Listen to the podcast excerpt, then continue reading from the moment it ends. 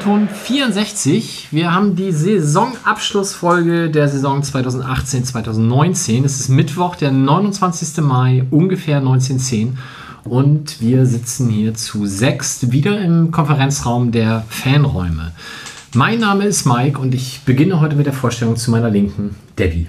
Hallo, ja, ich freue mich wieder dabei zu sein und ja, heute nochmal ein bisschen mehr Saisonrückblick, ein bisschen nochmal alles genauer beurteilen und ein bisschen genauer bedenken. Bin wenn, gespannt.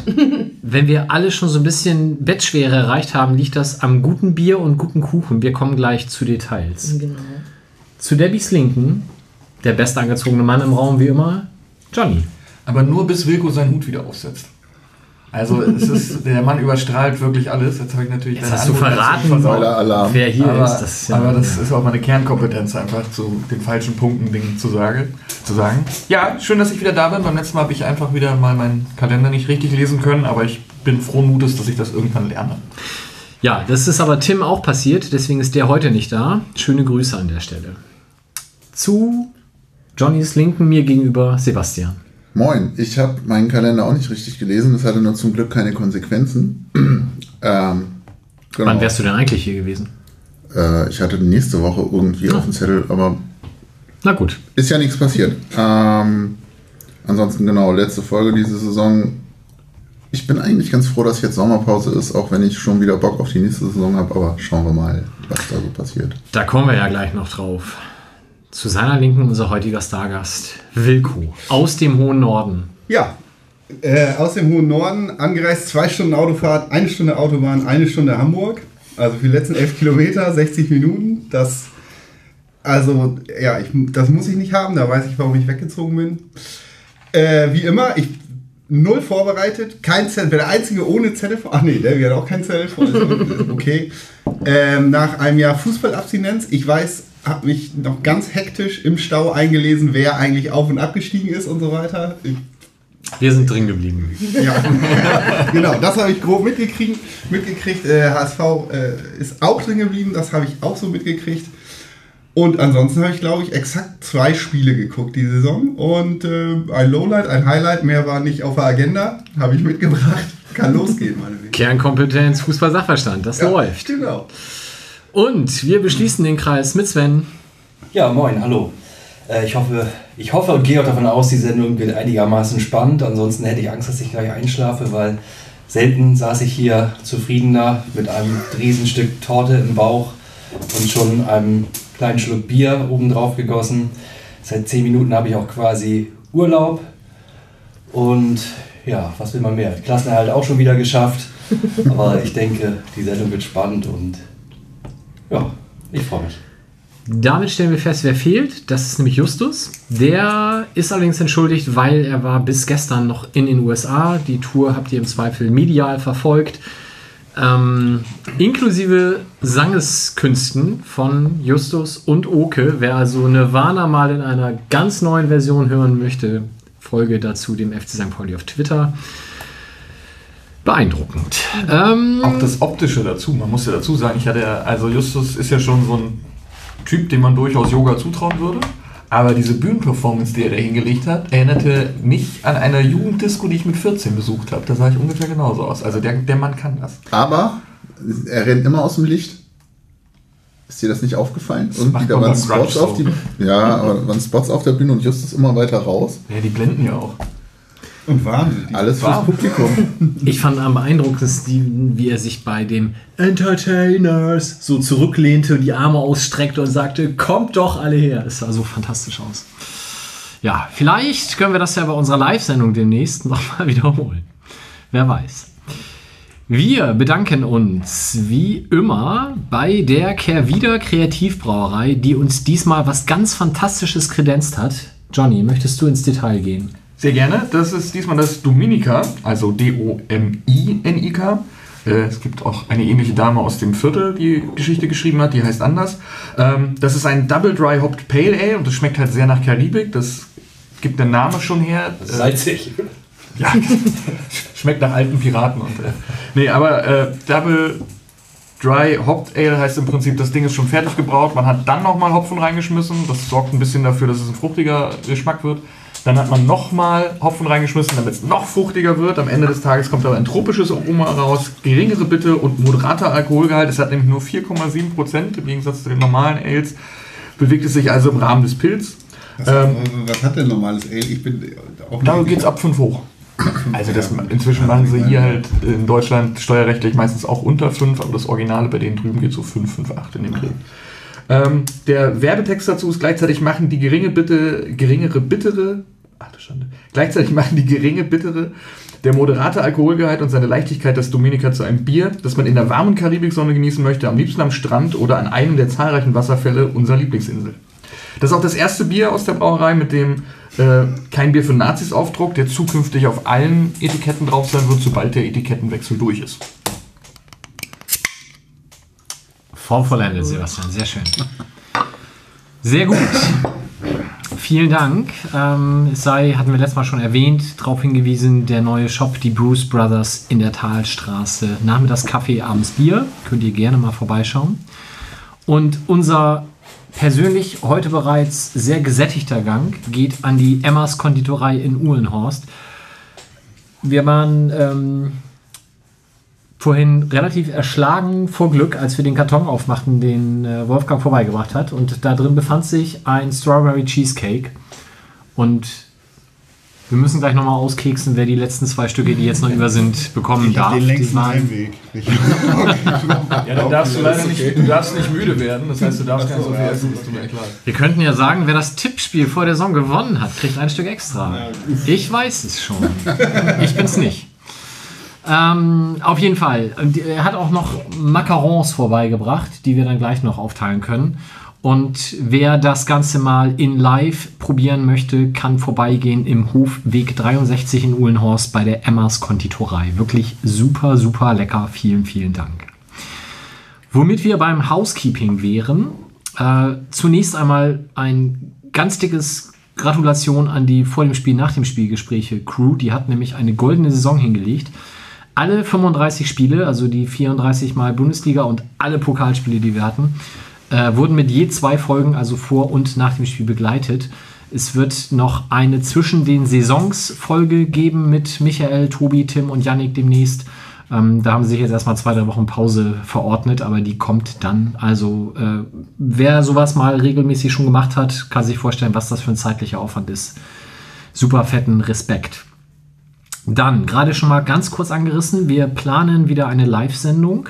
Die ist voraussichtlich am 2. oder 3. August. Wir warten da noch auf die Terminierung der DFL und ob wir da zu Hause oder auswärts spielen. Aber das ist das Wochenende des zweiten Spieltags und da würden wir euch gerne dann im Saal der Fanräume begrüßen, wenn es denn passt. Wir haben auch einen Gast, der kann auch tatsächlich singen. aber naja, die einen sagen so, die anderen sagen so.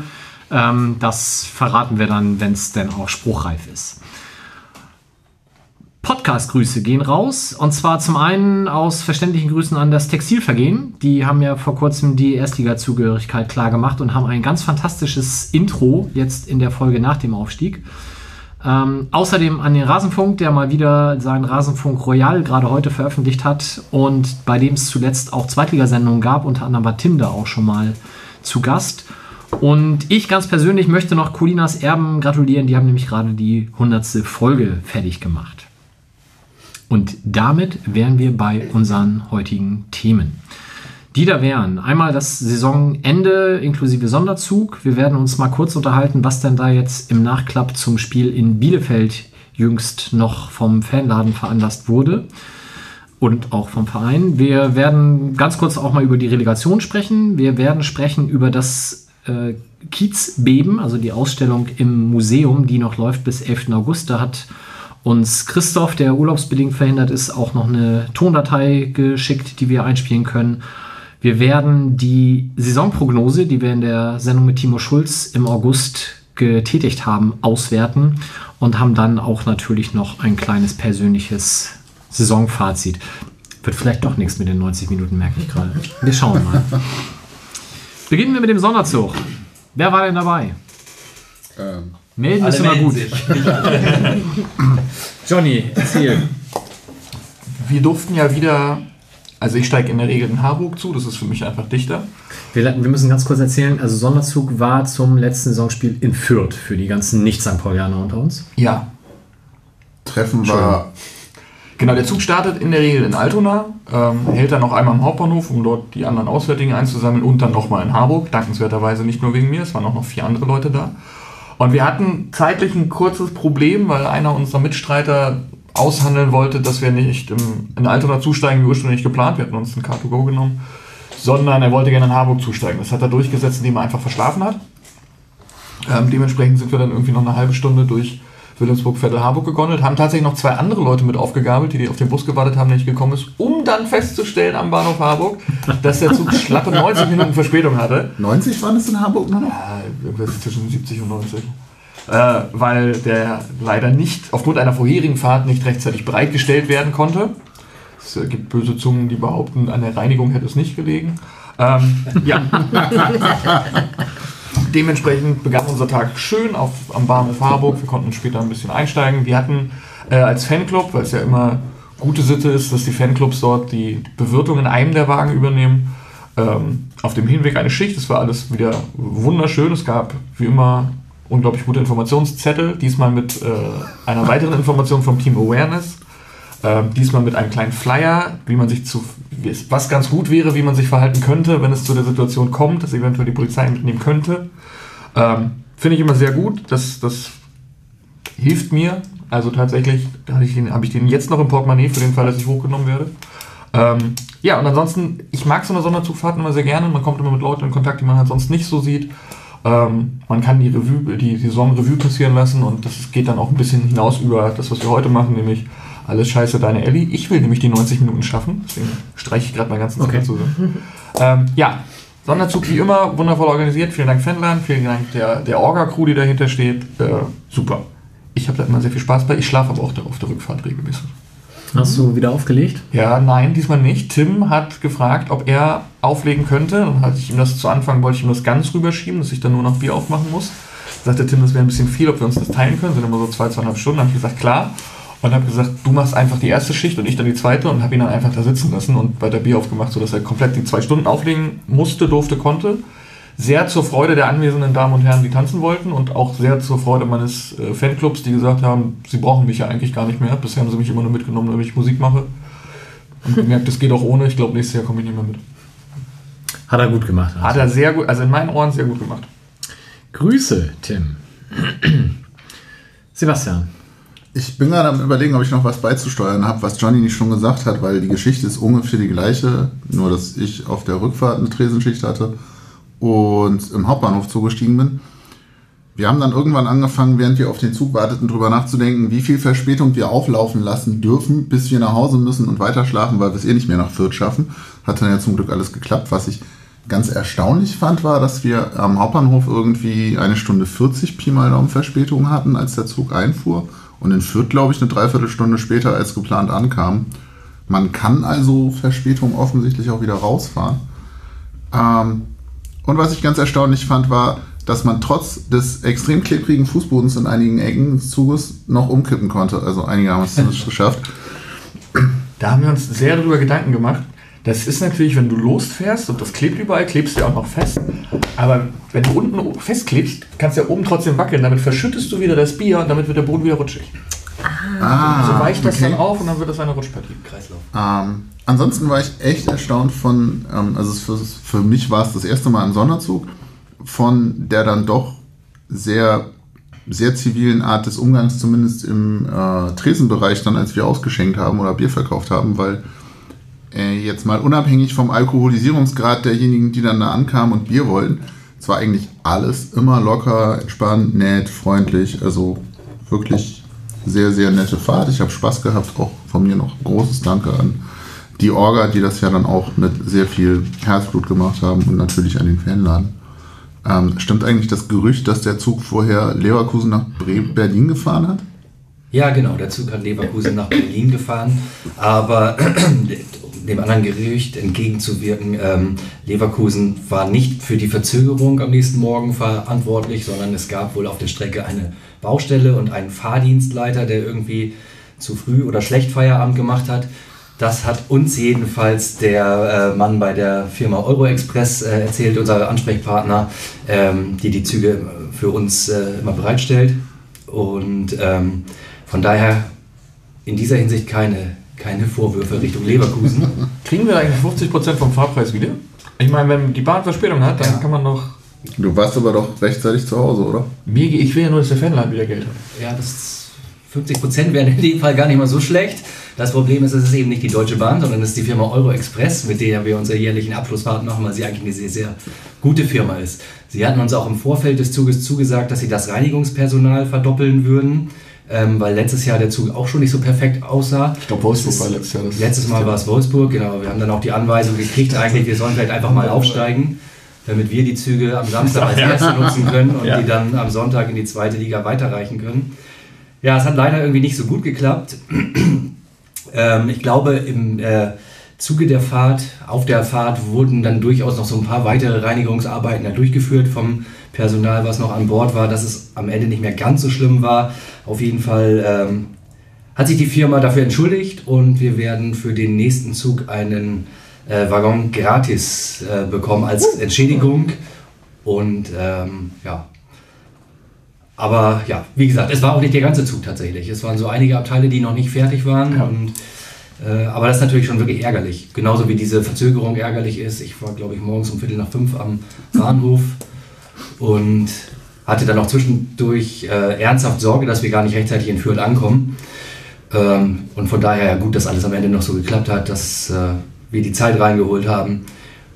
Und um das auch noch, genau, um mich da auch nochmal anzuschließen, super, wie die Orga geklappt hat. Das Partywagen-Orga-Team hat wieder unglaublich brillant abgeliefert. Da Sandra und Gregor machen das in den, äh, machen das ja mittlerweile ähm, regelmäßig und das war einfach fantastisch. Also an dieser Stelle echt nochmal vielen Dank. Und auch ansonsten war es im Großen und Ganzen, fand ich eine sehr schöne Fahrt. Und im Nachhinein von Euroexpress kriegen wir immer positives Feedback. Wir wären die beste Fanszene, die mit den Zügen fahren. Das Bahnpersonal, das Personal auf dem Zug ist regelmäßig begeistert von der Freundlichkeit und der Offenheit unserer Fanszene. Äh, der Zug sieht immer verhältnismäßig gut aus, wenn man das vergleicht mit anderen Szenen, die damit fahren. Und ähm, da haben wir schon relativ dicken Steinebrett, glaube ich, bei denen. Jetzt müssen wir nur noch aufsteigen, damit wir dann auch mal Den guten Zug die kriegen. Samstagszüge machen können. Ja. Und ich fand in Fürth, wobei meine Erfahrungen mit Fürth bisher eigentlich immer relativ posi- positiv waren, ähm, insgesamt auch vor Ort die Atmosphäre auch der begrüßenden Polizeieinheit relativ entspannt alles. Irgendwie es waren, glaube ich, fünf oder so Cops auf dem Gleis selber. Das war ja alles noch sehr zurückhaltend eigentlich und ähm, wirkte auch nicht so gar bedrohlich, wie man sonst so manches Mal erlebt. Das stimmt. Ich habe das in den letzten Jahren aber irgendwie in Fürth immer so wahrgenommen. Es ist zwar Bayern, auch wenn die das da nicht gerne hören, ähm, aber Vielleicht trotzdem. gerade deswegen. Ja, vielleicht ist es. Das Eine Fränkische. Linie haben wir nicht. Franken, genau. Jetzt wollen die sich ein bisschen vom Rest ihres äh, komischen Wir Bundeslandes sind die Netten. abgrenzen. Wollen sie wirklich, ja. Zumal wir zwischendurch noch irgendwie drüber nachgedacht haben, in, am Hauptbahnhof stand ähm, irgendwie an diesem Anzeigedings, wo der Zug hinfährt, ja dann irgendwie ja nur mit Spezialtickets zu benutzen und fährt irgendwie über Harburg, Würzburg nach Fürth. Und wir haben uns dann gefragt, halten wir jetzt in Würzburg und wenn ja, warum? Gegebenenfalls, um da die bayerische Polizei in den Zug zu lassen oder so. Aber es war ja dann, es gab ja dann auch gar keinen Halt in Würzburg. Richtig, aber wir hatten den tatsächlich im Voraus wieder angefragt, wie immer in den letzten Jahren, weil wir ähm, vor einigen Jahren mal Bereichsbetretungsverbote oder Stadtbetretungsverbote für, die, innerhalb der Fan, äh, für unsere Fanszene ausgesprochen bekommen haben vor dem letzten Auswärtsspiel. Und um dem vorzubeugen, damit die Leute trotzdem mitfahren können, buchen wir dann immer den nächstmöglichen Halt Ah, okay. vor der Endstation, falls uns auch was nochmal widerfährt, damit wir trotzdem alle mitnehmen können auf die Reise. Ja, Taktischer Halt Würzburg. Genau, aber der ist dann, der ist dann ja ausgefallen, das stand ja auch dazu. Taktischer Ähm, Halt Würzburg. Ich habe keinen Stift, kann mir jemand Ja, ich schreiben? wäre auch gern mitgefahren, aber von ähm, Fürth geht einfach nicht. Also so, äh, die Zugverbindung von Schleswig nach Hamburg um in Fürth, das hätte äh, 50 Stunden wach für mich bedeutet und dann ist mein Ticket leider in treue Hände gegangen im Fanclub. Ähm, ja, weil in Schleswig-Holstein gibt es keine Cops und auch keine Züge. Die fahren auch ganz, ganz, echt ganz selten. Da ist das für mich leider ins Wasser gefallen. Seit, das erste Mal seit Jahren, dass ich nicht mit war. Ich musste pfeifen, ich konnte gar nicht. Ich habe aber gedacht, das ist ein gutes Omen, also als die Schiedsrichteransetzung kam, weil als das letzte Mal der HSV abgestiegen ist, hatte ich auch eine Schiedsrichteransetzung und da war ja noch nicht absehbar, ob sie das vielleicht an dem Tag schaffen könnten, aufzusteigen. Und im Nachhinein hat sich das ja dann als positives Omen erwiesen.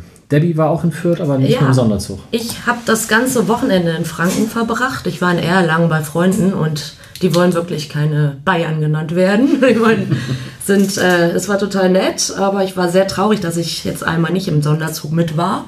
Wir sind dann auch äh, zum Bahnsteig gegangen und haben dann gewunken und dann hat Sven gesagt, könnt ihr bitte endlich einsteigen. aber wir sind ja mit dem Auto blöderweise zurückgefahren. Aber ja, genau, was ich so gehört habe, war schon sehr schade, dass ich nicht mit war. Aber ja, nächstes Jahr wieder. Statt eurer ist dann auf jeden Fall eine Dame mit den Zug eingestiegen in Fürth, die, die dann ähm, nach einigen Minuten äh, feststellte, dass sie offensichtlich im falschen Zug ist, weil sie eigentlich den ICE oder IC nach Halle nehmen wollte. Aber wie kann Die hatte aber dann auch gar nichts mit St. Pauli zu tun. Nee, nee, Oh. nee, gar nicht. Die sah auch nicht wirklich nach St. Pauli aus. Also ähm, das Deswegen war, dieser Zwischenhalt nochmal. den Zwischenhalt haben wir dann ja nicht mehr gemacht. Nee, nee. Es war dann kurz die Überlegung, nochmal einen Zwischenhalt einzulegen. Der kostet allerdings natürlich spontan immer A, 100 Euro extra. Eigentlich, wenn man ihn vorher ansagt. Ähm, sowas ist dann natürlich auf der Strecke auch noch zu organisieren, aber kostet dann B halt auch noch extrem viel extra Zeit, weil man ja, weil sich ja der gesamte äh, Fahrplan dadurch verschiebt. Und letztendlich, ja, haben wir dann, haben wir sie dann eingeladen, generös wie wir sind, die Fahrt mit uns nach Hamburg zu machen. Sie war dann auch relativ entspannt tatsächlich und hat gesagt, oh, in Hamburg war ich noch nie, ist ja auch. Oh Gott, wie alt war die? War die aber- schon, also war, es eine ältere Dame oder Ja, aber so ein bisschen unser Alter, ich sagen. Vielleicht ein bisschen Tatsächlich? älter. Sogar ein bisschen älter. Ja, krass verpeilt. Ja, ja, ja aber Nein, Ja, ganz lustig, Wer freiwillig eine Halle fährt, der ist wahrscheinlich auch nicht ganz.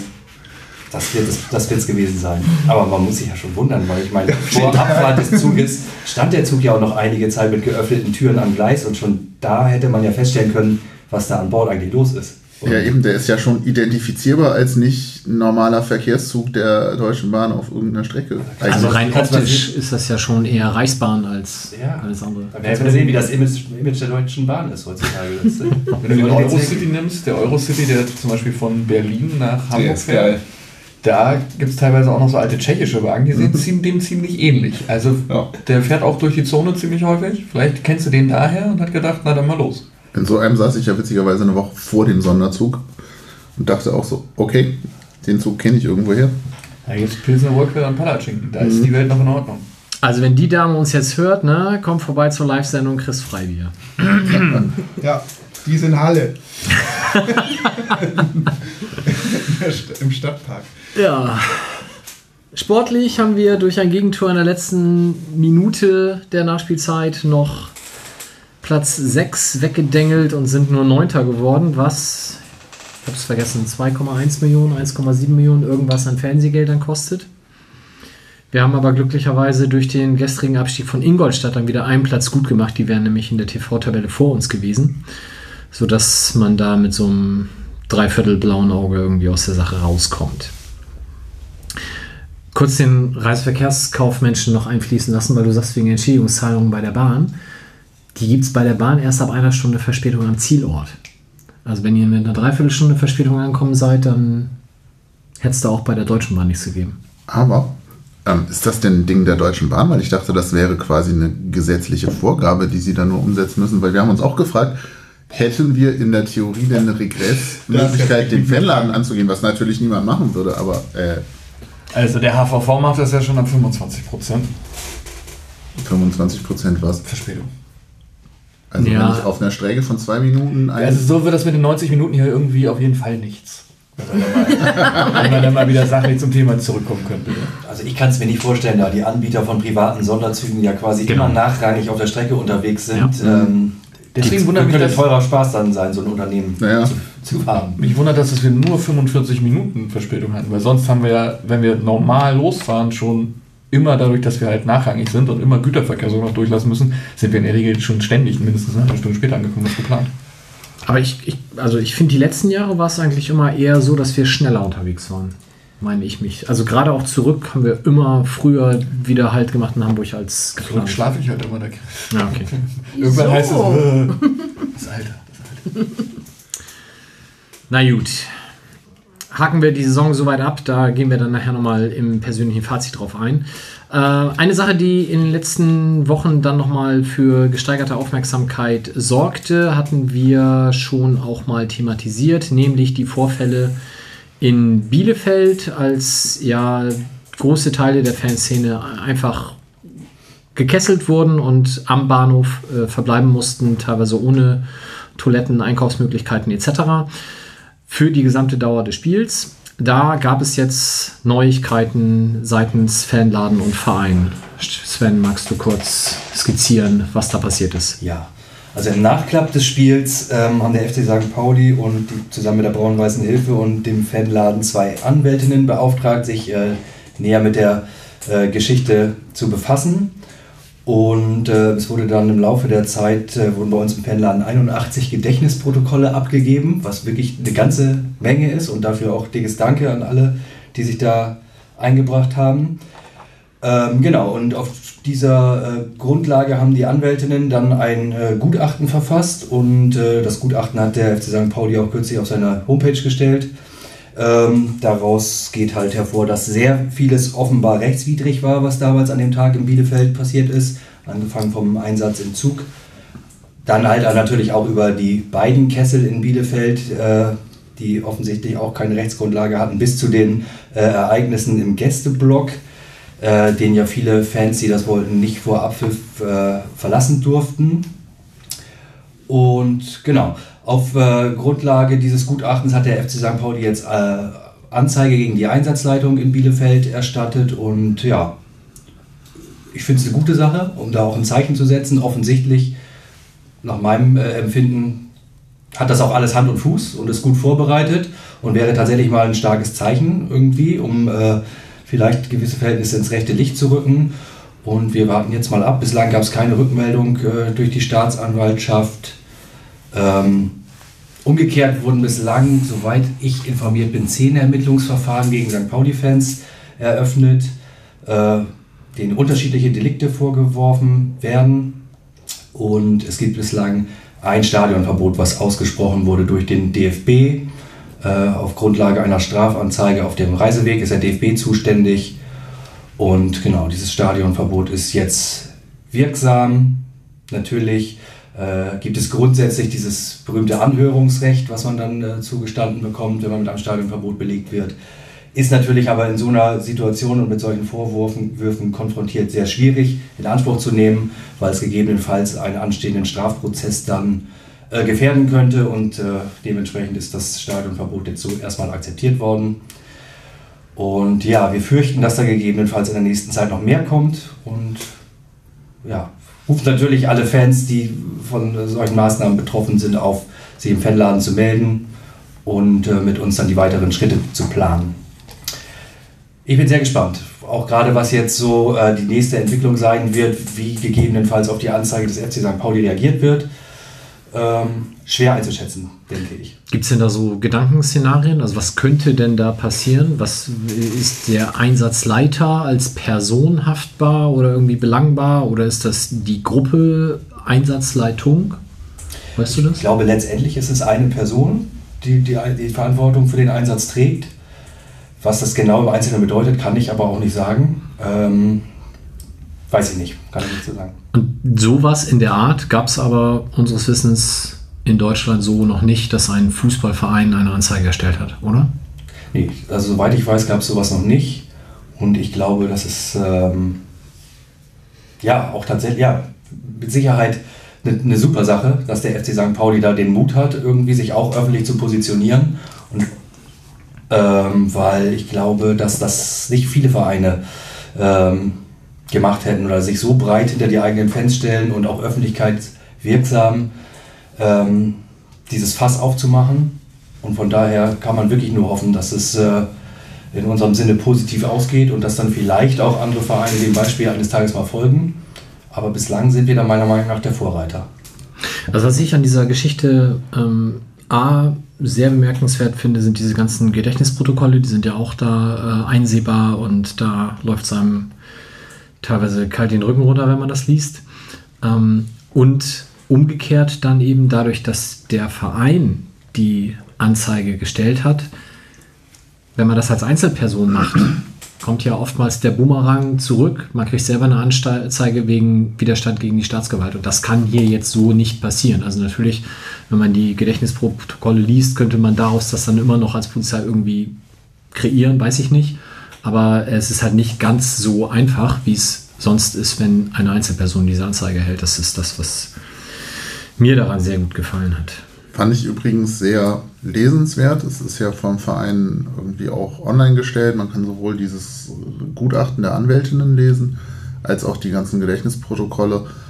Ah, ist eine Menge Holz, aber ich fand, es lohnt sich, sich da mal durchzuarbeiten. Ja, auf jeden Fall.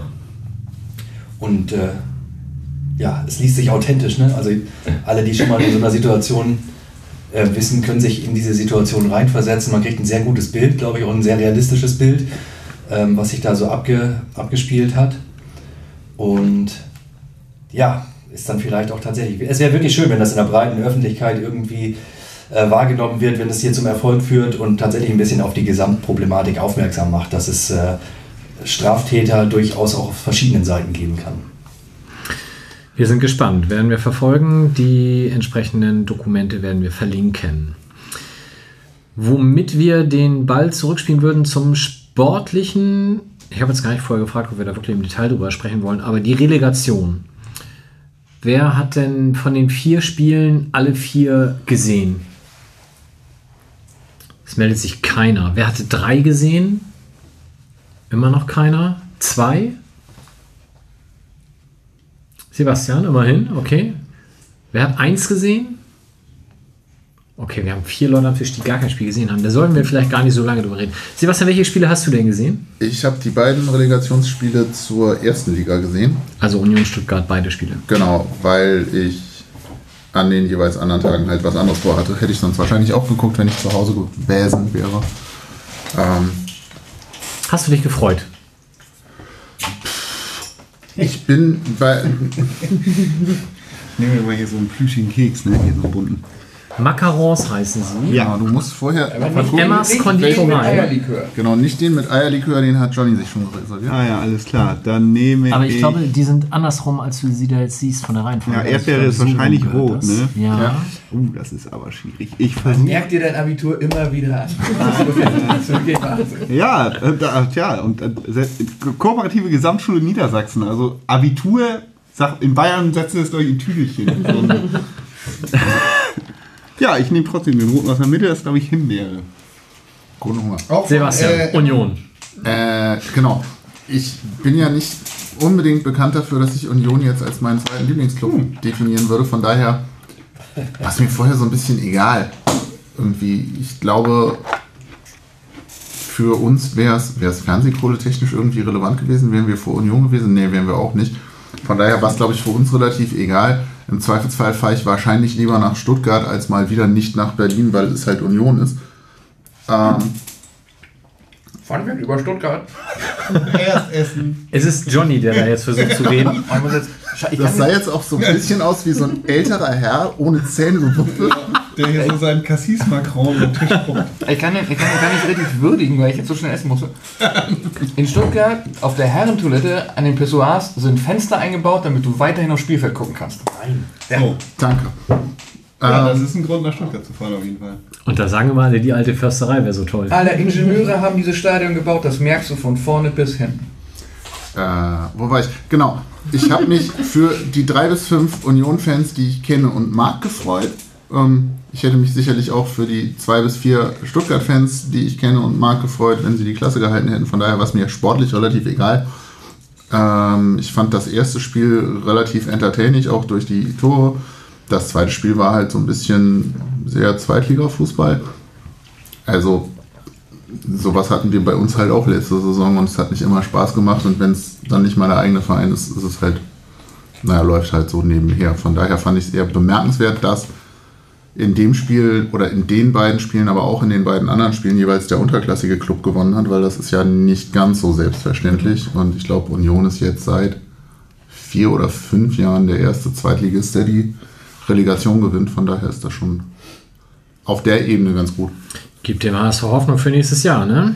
Du rechnest nicht wirklich damit, dass die nochmal Dritter werden. Aber das war in der Situation auch undankbar für Stuttgart, fand ich. Die stand, da stand auch schon gut zwei Spieltage vor Schluss. Also ein Ja. mindestens, da stand schon fest, dass die 16. werden. Dann hatten die ein bis zwei bedeutungslose Spiele. Ich glaube, das ist tatsächlich mental nicht so einfach, da dann irgendwie noch Punktspiele zu bestreiten, um dann wieder richtig hochzufahren und so. Dann ist es eh eine Gurkentruppe, scheiß Saison und so. Also so richtig überraschend fand ich es nicht. Das war, haben sie nicht gut gemacht. Aber umgekehrt, die andere Relegation war ja dann deutlich überraschender eigentlich, mit Wien, die dann in Ingolstadt noch 3 zu 2 gewinnen. Ja. Äh, da habe ich nicht mit gerechnet. Nach dem Hinspiel dachte ich eigentlich, das ist durch. Ja, vor allem stand es in der 95. Minute im Hinspiel ja noch 2 zu 0 für Ingolstadt und in der 96. macht Wien dann das 1 zu 2 und bringt sich ja damit eigentlich erst zurück. So, sonst wäre es ja wahrscheinlich noch ein bisschen sch- schwieriger geworden. Aber also, was mich amüsiert hat, ist A, der HSV hat ein weiteres Alleinstellungsmerkmal verloren. Er ist nicht mehr der einzige Verein, der durch zwei Unentschieden die Relegation gewonnen hat. Da kann jetzt Union sich auch mit brüsten. Herzlichen Glückwunsch. Und dass halt beide Spiele über die Auswärtstorregelung entschieden wurden. Das ist so das, wo ich denke, da sollte man nochmal drüber nachdenken, ob man die nicht vielleicht in der Relegation generell aufhebt. Wenn man sie Möchtest denn du- überhaupt. Möchtest du ein drittes Spiel Auf neutralem Grund. in Stuttgart? Nee, ich fände dann tatsächlich ein Elfmeterschießen immer noch gerechter als eine Auswärtstorregel. Ist es nicht auch so, dass im Europacup demnächst die Auswärtstorregel abgeschafft wird? Oder ist es sogar schon so? Gott. Nee, noch ist es nicht so, aber ich habe, also weiß ich nicht, ob das kommen soll. Steht auf jeden Fall zur Debatte, meine ich. Beziehungsweise in der Diskussion. Mag sein. Gut, wir werden die Relegation dann nächstes Jahr interessierter verfolgen, wenn einer der beiden Hamburger Vereine beteiligt ist. Aber wenn wir uns bei dem ersten Spiel fragen, freuen wir uns eigentlich drüber, was ist denn Ach so. mit Wien versus Ingolstadt? Da müssen wir uns drüber freuen, weil uns das ja Geld gebracht hat. Ach so, ja, stimmt. Ich finde Ja, und man kann viel lustigere Auswärtsmottofahrten nach Wien machen. Ja, Wien war jetzt zehn Jahre, glaube ich, ne? außerdem ist Wien halt halb so weit weg. 200 Kilometer genau weniger. Echt nur zweieinhalb Halb so Kilometer? weit? Gegen 718. Also das ist doch Frankfurt. Ja, eben, Frankfurt so ist, weit. irgendwie kann ich mich in den Flieger sitzen, bin in einer Stunde da. Ingolstadt, Alter! das, du fliegst doch selber. Ja, beruflich. Äh, du kommst, du wenn du in Wiesbaden dir ein Zimmer mietest, dann machen die damit Werbung, dass du sehr schnell zum Flughafen nach Mainz kommst. Und dass der Flughafen Frankfurt halt auch nur eine halbe Stunde weg ist, so ungefähr. Also es ist für die meisten, die halt irgendwie von da abfliegen wollen und vorher anreisen, günstiger, sich in Wiesbaden eine Airbnb-Wohnung zu nehmen, als im Hotel in Frankfurt. Da fallen wir bestimmt noch diesen Mercator-Effekt rein. Der die Erdkrümmung auf flachen Karten nicht. Weißt du, das, das sieht dann alles viel weiter aus, als es eigentlich ist. Ich finde ich find scheiße, dass Wiesbaden aufgestiegen ist. Ähm, Weil? das beschissenste Stadion aller Zeiten. Also du kommst da rein und denkst als erstes, Die Brita Arena. der Wellblech, Hütte und Baumarkt-Flair. Also noch schlimmer als Also Paderborn. Paderborn. Also ich finde Nee, diese Paderborn- beide scheiße. Paderborn wirkt fertig. Das sieht zwar aus wie ein Baumarkt, aber ein fertiger Baumarkt. Wiesbaden sieht aus wie, boah, Kleingartenverein zusammengenagelt. Richtig scheiße. Brita, die Wasserfilter, ne? Die Wasser- Ja. Also mir war das komplett wurscht, weil für mich bleibt die zweite Liga komplett. Ich habe also auch nächstes Jahr kein Stadion, was ich machen muss. Aber ich habe mir fest vorgenommen, nächstes Jahr wieder öfter auswärts zu fahren, was allerdings auch nicht schwer ist. Ich kann sagen, also zweimal, oder? Ich war diesmal nur beim Derby und in Wien Wiesbaden, ja. Und alles andere habe ich boykottiert und für meine Schiedsrichterkarriere und meinen Sohn hinten angestellt. Was ich Steigst du gesehen habe, denn- ist, als er Karriere gemacht hat, haben wir alle so mit dem Finger in diese Tüte Hey, ich komme in die Ich wollte Verbandsliga. gerade fragen, steigst du auf als, als Hauptschiedsrichter Ja. oder an der Linie? Also ich, ich habe es ja bei Colinas Erben schon ausgeplaudert oder äh, wie auch immer, da ich habe am Sonntag einen Lauftest, den ich bestehen muss. Ähm, ich kann das kurz skizzieren. Es ist der sogenannte FIFA oder auch Helsen-Test. Johnny lacht, aber wir können das gerne, gleich gerne auf meinen Voll- Geist ja, ja, ja, ich wollte noch eine Brita-Anekdote sonst loswerden. Aber machen wir erst den Helsentest. Man ist ja Äh, Sechsmal 40 Meter Sprint in 6,4 Sekunden. pro Sprint. pro Sprint mit jeweils 90 Sekunden Pause dazwischen.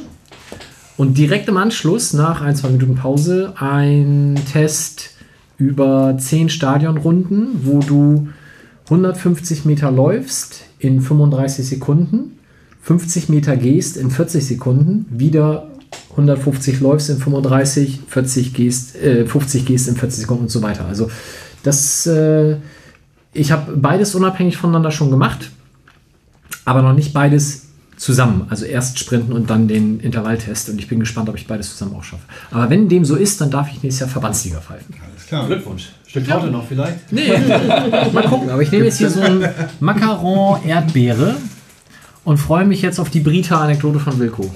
Ja, über den, der Erfinder von diesen Brita-Dingern, der, hat, äh, das, der hat ein ganz spannendes Leben geführt. Der hat nämlich seine 20 Millionen Privatvermögen verzockt und ist jetzt so ein. Das ist ein super Leben. Ja, Beneidenswerter Typ. ich sagte Hat sich davon ein. Stadion gebaut, oder?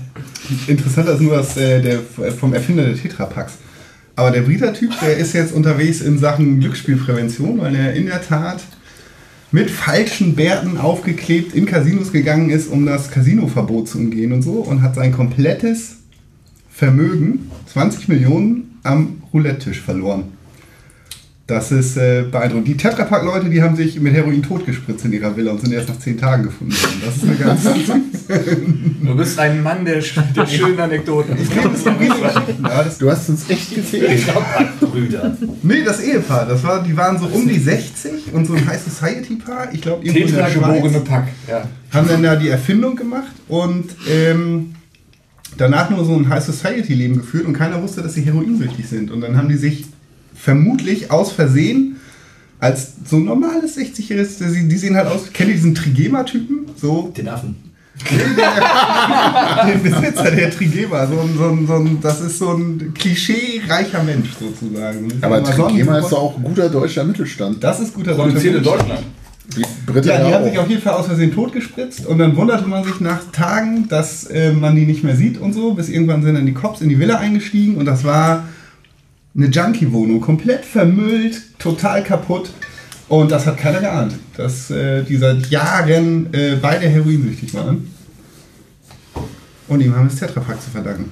Auch vernebelte Geister gebären manchmal gute Ideen. Das ist auch ein sehr schöner Sendungstitel. Das sollte ich mir aufschreiben. Ja, es, Müsstest du es vielleicht neu einkategorisieren unter Bildungspodcast, was wir hier Ja, alles erfahren. das- Aber das können wir nur machen, wenn Wilko jetzt jedes Mal wieder da ist. Äh, ich habe noch eine Frage zu der Schiedsrichternummer. Hm. Hast du denn auch irgendwie noch eine inhaltliche Prüfung machen müssen oder geht es nur um Kondition? Na, du wirst ja ähm, benotet die Saison über. Und wenn du halt nur Rotz ablieferst, dann wirst du ja nicht vorgeschlagen, um aufzusteigen. Okay, aber man geht Also- davon aus, die Regeln sind eh dieselben. Und Ja, ich mach, du kann- machst doch noch einen Regeltest an dem Tag, aber da gehe ich jetzt mal von aus, dass ich den wohl hinkriege.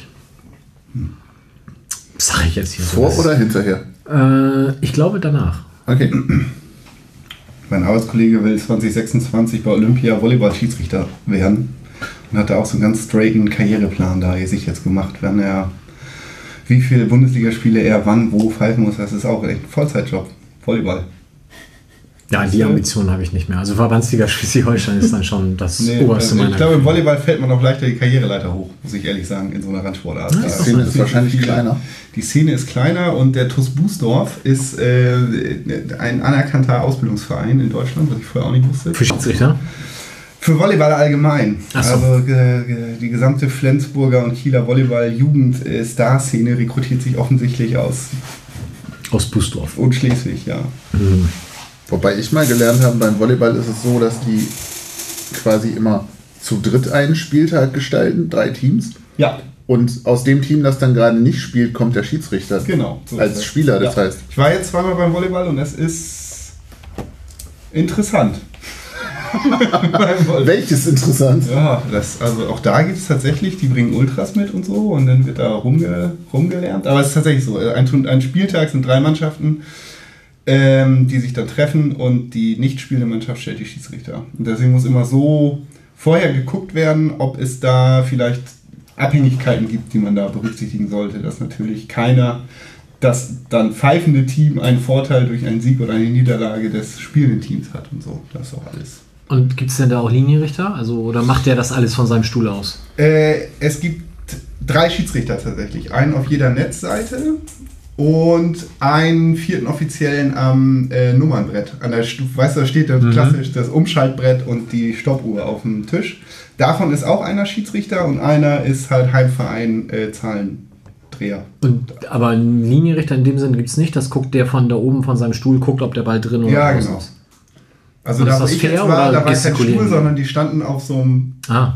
äh, auf so einem wo man mit, mit einem Spreizsprung drüber springen musste. Wie heißen die denn noch? Bock? Aus Le ja, genau, die steht auf dem Bock. Der steht auf dem Bock. Ja. Ja, Klär das mit den Kölnern. War, warst du vielleicht bei so einer Leichtathletikveranstaltung und einfach noch so ein bisschen durch? Nee, nee, nee, Leichtathletik hätte ich erkannt. Das ist mein Leichtathletik hasse ich wie die Pest. Ich wurde als einziger nach der Mädchentabelle bewertet in der Klasse, in der siebten Klasse, Trotzdem durchgefallen. weil meine Weitsprungergebnisse auf der jungen Standardtabelle gar nicht mehr drauf waren. Das ist so echt ein ganz Leichtathletik hasse ich wie die. Ich kann nicht werfen, ich kann nicht springen. Das Einzige, was ich in der Leichtathletik kann, ist lange geradeaus laufen. So Halbmarathon und so. Das war. Aber alles, was mit Dynamik und Esprit zu tun hat, ist nicht meins gewesen. Überhaupt nicht. 2,13 Meter bin ich, glaube ich, das war gesprungen. Das weiteste. Das schaffst du doch, wenn er einfallen können. genau. ja, schlimm. Ja, wie leite ich jetzt vom Leichtathletik über zum Museum? Weiß ich nicht. Ähm, Es ist ein langer, gerader Weg am Stadion entlang zum Museum. so ist das. Am Alte Knochen. Alte Knochen.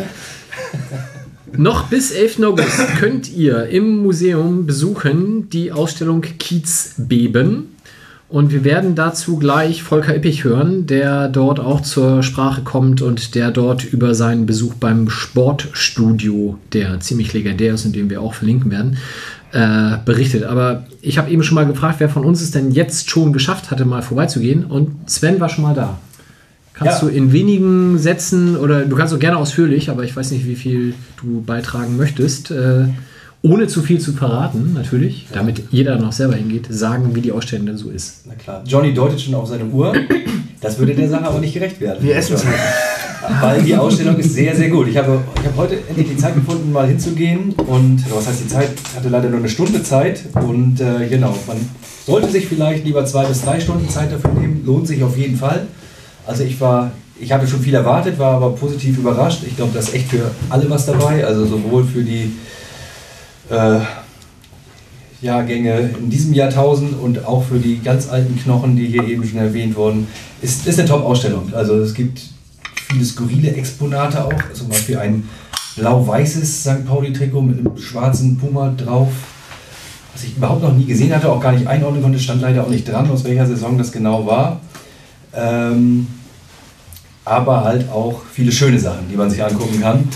Und äh, viel Hintergrundinformation, viel politische Infos, Einordnungen und äh, ganz spannend. Und interessant war zum Beispiel, wie Ludwig Wigel Kögel ähm, nach dem Spiel 1988, nach dem 0-0 der Bayern hier am Milan-Tor, ähm, den, den, den Bewurf mit Bierflaschen, dem er während des Spiels ausgesetzt war, bewertet hat.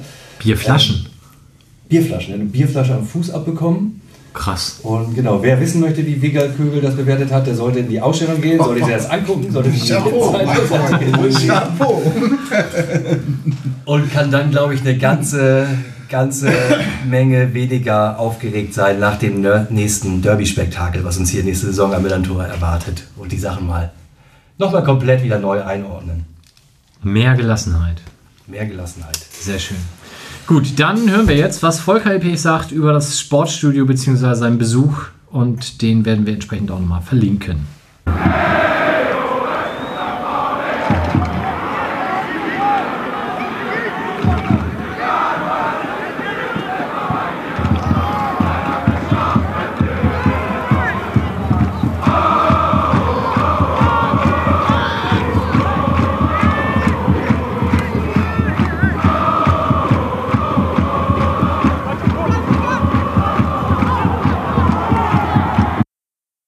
War ja auch irre. Wurde es dann irgendwie nach, dem- nach dem Spiel oder war das irgendwann kritisst du dann so, ja, du sollst ins Sportstudio. Ja, ja, alles klar. meine, bei der Fußball-Bundesliga sollte man natürlich schon erwarten, dass da Spielbedingungen vorherrschen, die erstklassig sind. Ja. Sieht man das anders da bei Ihnen in Hamburg? Nö, das sieht man sicher nicht anders, aber das ist nun halt unser Stadion. Wir sind in die erste Liga aufgestiegen und das ist unser Rasen. Und dann, wenn die zu uns kommen, dann müssen sie sich damit abfinden. Ganz einfach. Ne? Das ist natürlich die Lache auf meiner Seite. Das, daran konnte ich mich dann wieder erinnern. Ne? Aber das ist nicht von alleine, das ist irgendwo ganz, war auch nicht die Hauptsache, sag ich mal, von dem Ganzen. Ne? Das war ja auch nur so eine spontane Aktion da. Volker Ippich, ein Hexenkessel soll es gewesen sein. Haben Sie es nun auch so empfunden und äh, war das nun für Sie eine besondere Bewährungsprobe heute? Ich war total nervös.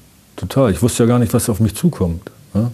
Aber im Gespräch selber nahm das ab. Aber vorher, ne? Vor, also die Situation vorher, was jetzt passieren wird und was wird er für Fragen stellen und so. Sie waren mal als Aufbauhelfer in Nicaragua, Sie haben mal in der Hafenstraße gewohnt, Sie haben sich kurzfristig vom Profifußball verabschiedet, haben gesagt, will ich nichts mehr damit zu tun haben. Stellte ja solche Fragen und dann konnte ich ja relativ leicht einfach darauf antworten. Dass das nicht irgendwie, dass ich da vielleicht irgendwelche Vorträge hätte halten sollen, ne? wie ich dann, ja, dann irgendwie, das, ja, ich, das ist ja ein Widerspruch oder, ne? Und äh, nun sind Sie wieder Fußballprofi. Ich will es mal so formulieren, Nicaragua, Hafenstraße, Fußballprofi. Da habe ich ein bisschen Schwierigkeiten, das alles auf die Reihe zu kriegen. Sie? Ja. Also habe ich nicht die Schwierigkeiten, muss ich ganz ehrlich sagen. Ne? Nicaragua, Hafenstraße, Fußballprofi. Das ist ja ein Widerspruch.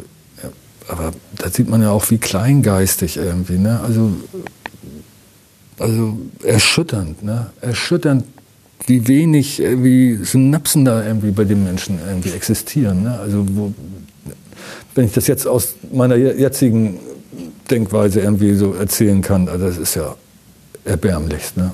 Jeder Mensch ist widersprüchlich, aber das war für mich kein Widerspruch. Das ist ja mein Leben. Also das ist absurd. Ne?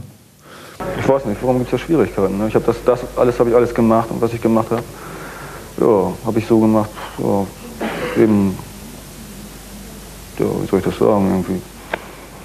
War gut so, wie ich das gemacht habe und Jetzt bin ich eben halt Fußballprofi, okay, klar. Ich, was ich, ich ja, das war ja damals immer so, ja, war ja mal mit Ewald auch immer so ein Linker und weiß ich was, kann der Fußballprofi, das ist, äh, darf der das, ne, so, ne, darfst ja nur, ja, wenn du ein Nazi bist, dann darfst du Fußballprofi sein oder was ist, was wäre die Alternative jetzt? Seid ihr alle Nazis oder? Äh, was meinen Sie, wie man in der Hafenstraße heute über Sie denkt? Muss man so. Oh, ich habe noch Kontakt zu den Jungs da ne? und zu den Mädels. Ja. Und ja, ich bin genau, als ich da gewohnt habe und vorher mit den Kontakt gehabt und jetzt auch immer. Das ist genauso wie vorher auch. Oder da hat sich nicht viel geändert. Ne? Okay. Volker Ippich, es warten sicherlich noch einige Aufgaben auf Sie in dieser Bundesliga. Aber am Anfang war das schon, das war also wesentlich mehr Stress als gegen Bayern zu spielen. Ne? Wesentlich mehr Stress.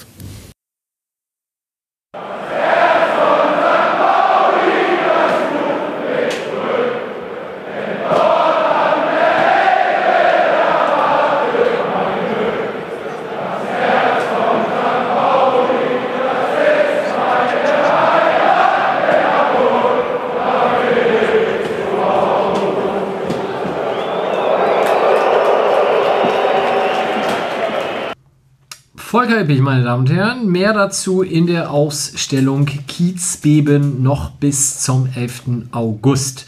Und damit wären wir bei der Auswertung dessen, was wir vor der Saison in der Sendung mit Timo Schulz alle so prognostiziert haben.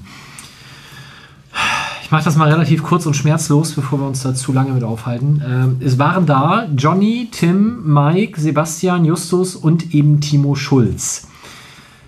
Wir haben als besten Saisontipp gehabt Platz 1 von Timo Schulz, der auch gesagt hat, wir gewinnen einfach 34 Spiele.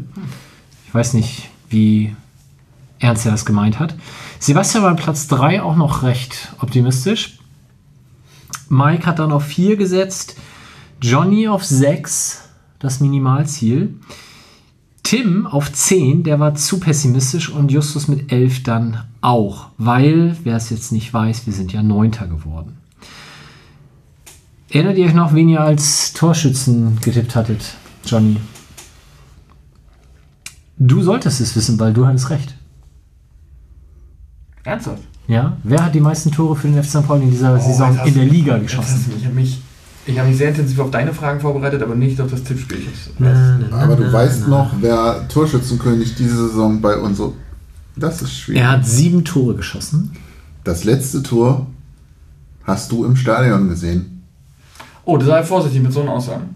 Du warst zumindest auf der Fahrt zu Ich diesem habe, Verein. ich habe ja nicht umsonst diese Schaufenster auf. Es gibt durchaus Dinge, die weit entfernt sind, die sich für mich nur als kleine Punkte abspielen.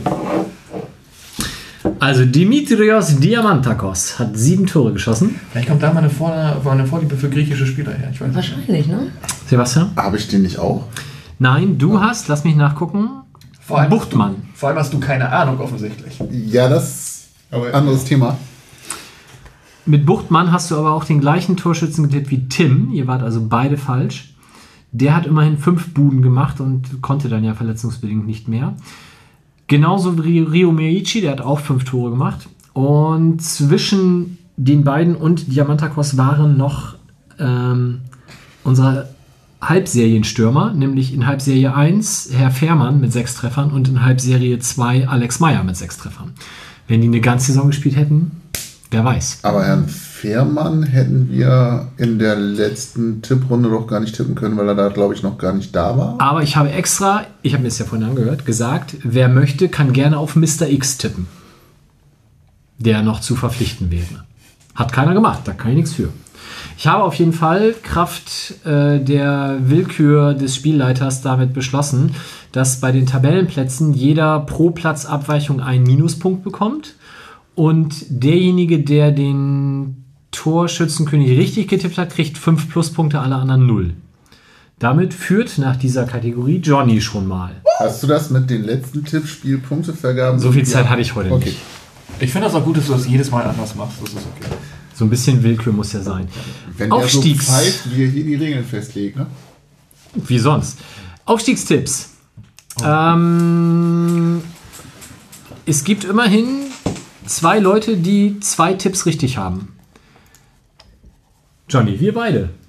Wir haben nämlich beide auf Köln und Union getippt. Also Aufstiegstipps, wir haben gesagt Plätze 1 bis 3 in beliebiger Reihenfolge. Also ich glaube, der Fußball-Sachverstand, der ist ja schon... Absolut, absolut. Also ähm, es hat jeder mindestens einen richtig. Das ist nicht schwer, weil die fast alle haben Köln gesagt. Timo Schulz nicht. Äh, der hat aber dann zumindest Union. Tim hat vor der Sendung schon gesagt, es ist ihm durchaus bewusst, dass er sich damals auf Magdeburg als Aufstiegsfavorit festgelegt hatte. Da hat er sich aber auf die Hätte er den anderen Aufsteiger Goal. Impact Geschichte äh, Mal sehen, was verlassen. das wert ist. Ja. Ich sehe das Momentum, Tim, du vergisst das Momentum. Womit wir bei den Abstiegstipps wären, da müssen Justus und Johnny so ein bisschen zu Kreuze kriechen, weil ihr habt Paderborn getippt. Fußball-Sachverstand. also wenn man im Gegenzug Tim, der hier immer ellenlang über Taktik und was alles vorhersehbar ist und was nicht referiert, der dann Magdeburg als Aufsteiger tippt, finde ich, kann man mir Paderborn als Absteiger auch zugestehen. Immerhin, du hast auch einen richtigen Absteiger, nämlich Magdeburg. Tim hatte immerhin Ingolstadt richtig, was ich tatsächlich ziemlich krass finde als Vorhersage, weil wir hatten ja auch eine ähnliche Umfrage im Blog und da waren 107 Leute, die die Umfrage mitgemacht haben und davon wurden ähm, zwei Vereine gar nicht genannt als Absteiger. Das war der erste FC Köln, verständlicherweise, und der FC Ingolstadt. Alle anderen 16 Vereine wurden genannt. Und dass Tim trotzdem Ingolstadt als Absteiger getippt hat und damit recht behielt, finde ich schon bemerkenswert.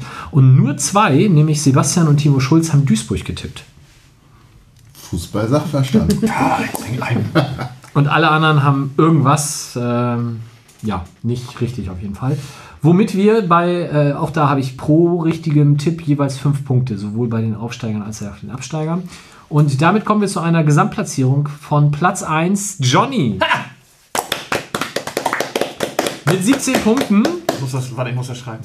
Einmal Cheesecake für dich. Hier. Kannst du mit nach Hause nehmen. Dankeschön. Platz 2 für Tim mit 9. Also selbst wenn ich dir für Paderborn 5 abgezogen hätte, wärst du erster gewesen. Dann folge ich mit 5, Sebastian mit 4, Justus mit 3 und Timo Schulz mit nur 2 Punkten. Ähm, wobei wir bei Justus, wenn wir da für Paderborn 5 abziehen würden, wäre Justus bei minus 2 und tatsächlich komplett raus. Also da ist das mit Fußballsachverstand im Fanladen offensichtlich nicht so weit her, Sven. Außer dir natürlich. Ich könnte es mir sehr leicht machen und sagen, dass ich in meinem privaten Tippspiel alle drei Aufsteiger richtig getippt hätte. Aber es glaubt mir hier keiner in der Runde und außerdem ist der Kuppel schon verteilt. Hattest du Paderborn echt? Ja, oben? ja. Aber ich habe ich, einen aus Ost- Ostwestfalen hätte ich, hatte ich irgendwie auf dem Zettel und Ah. habe ich mich auf äh, Paderborn am Ende festgelegt. Also von den 107 Leuten, die im Blog mitgemacht haben, haben 107 tatsächlich auf Köln getippt. Das stimmte dann ja auch. 40 auf Union und immerhin, also wie gesagt, erstaunt mich, 6 auf Paderborn. Was ich also auch im Leben nicht erwartet hätte. Das ist eine reine Durchmarschtruppe. Ja, scheint so. Machen die dann jetzt kommende Saison wieder den Abstieg klar und dann wieder direkt runter in die dritte? Fragst du mich jetzt zurecht? Ja. Also es wäre natürlich noch nach oben ein Aufstieg möglich, nämlich in den Europapokal. Dür dürfen die in Paderborn, also das wird ja steil. Das weiß ich nicht. Sehr Also, lustig. Die, die dürfen müssen ja nicht dann, mal abends. müssen dann in Bielefeld spielen. Unter der Woche Oh, Champions das League in das Paderborn. gönne ich denen richtig. Paderborn, Europa League und dann nach Bielefeld fahren. Schön. Aber das Bielefelder Stadion ist doch garantiert auch nicht Europa League fähig. Aber darf halt abends angestoßen werden. gespielt werden. Vor dreieinhalbtausend Zuschauern, bei, ja, egal. Ja, soweit. Also das war unsere Saisonprognose. Freut euch jetzt schon auf die Live-Sendung, wenn wir wieder unseren Fußballsachverstand für die nächste Saison Boah, am ausplaudern. zweiten, am dritten kann ich nicht. Am zweiten kann ich noch. Wir werden sehen. Hängt von der DFL ab, kannst ja mal einen Brief schreiben.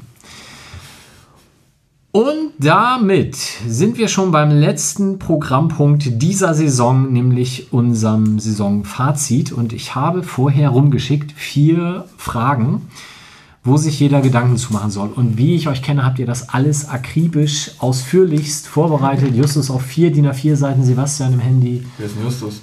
Äh, Johnny, Entschuldigung. Eieiei.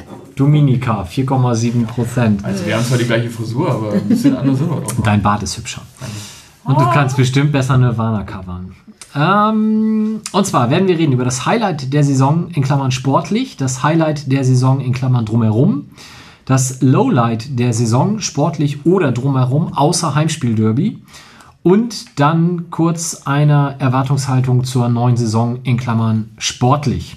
Ich würde sagen, wir hangeln das Frage für Frage einmal im Kreis ab.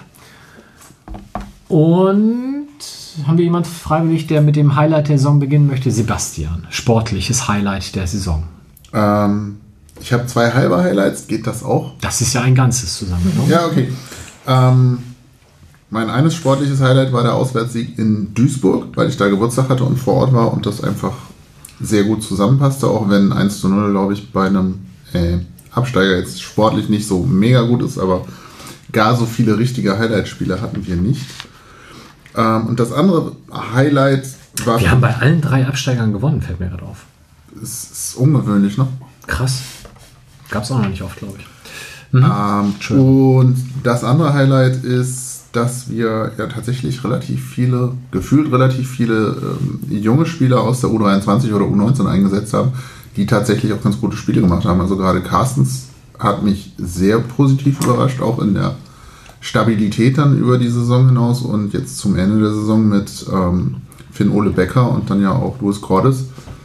Ähm, sah das zumindest vielversprechend aus und macht so ein bisschen optimistisch auf das, was da dann noch kommen mag und ähm, bestätigt vielleicht auch so ein bisschen die Arbeit von Timo Schulz und äh, Roger Schütz, die wir hier im Podcast hatten, die da mit sehr viel Begeisterung über ihre U-Mannschaften gesprochen haben. Von daher fand ich das als, als Highlight schon, oder für mich ist das schon ein sehr, sehr positiver Aspekt dieser Saison, neben sehr vielem, was nicht so gut gelaufen ist.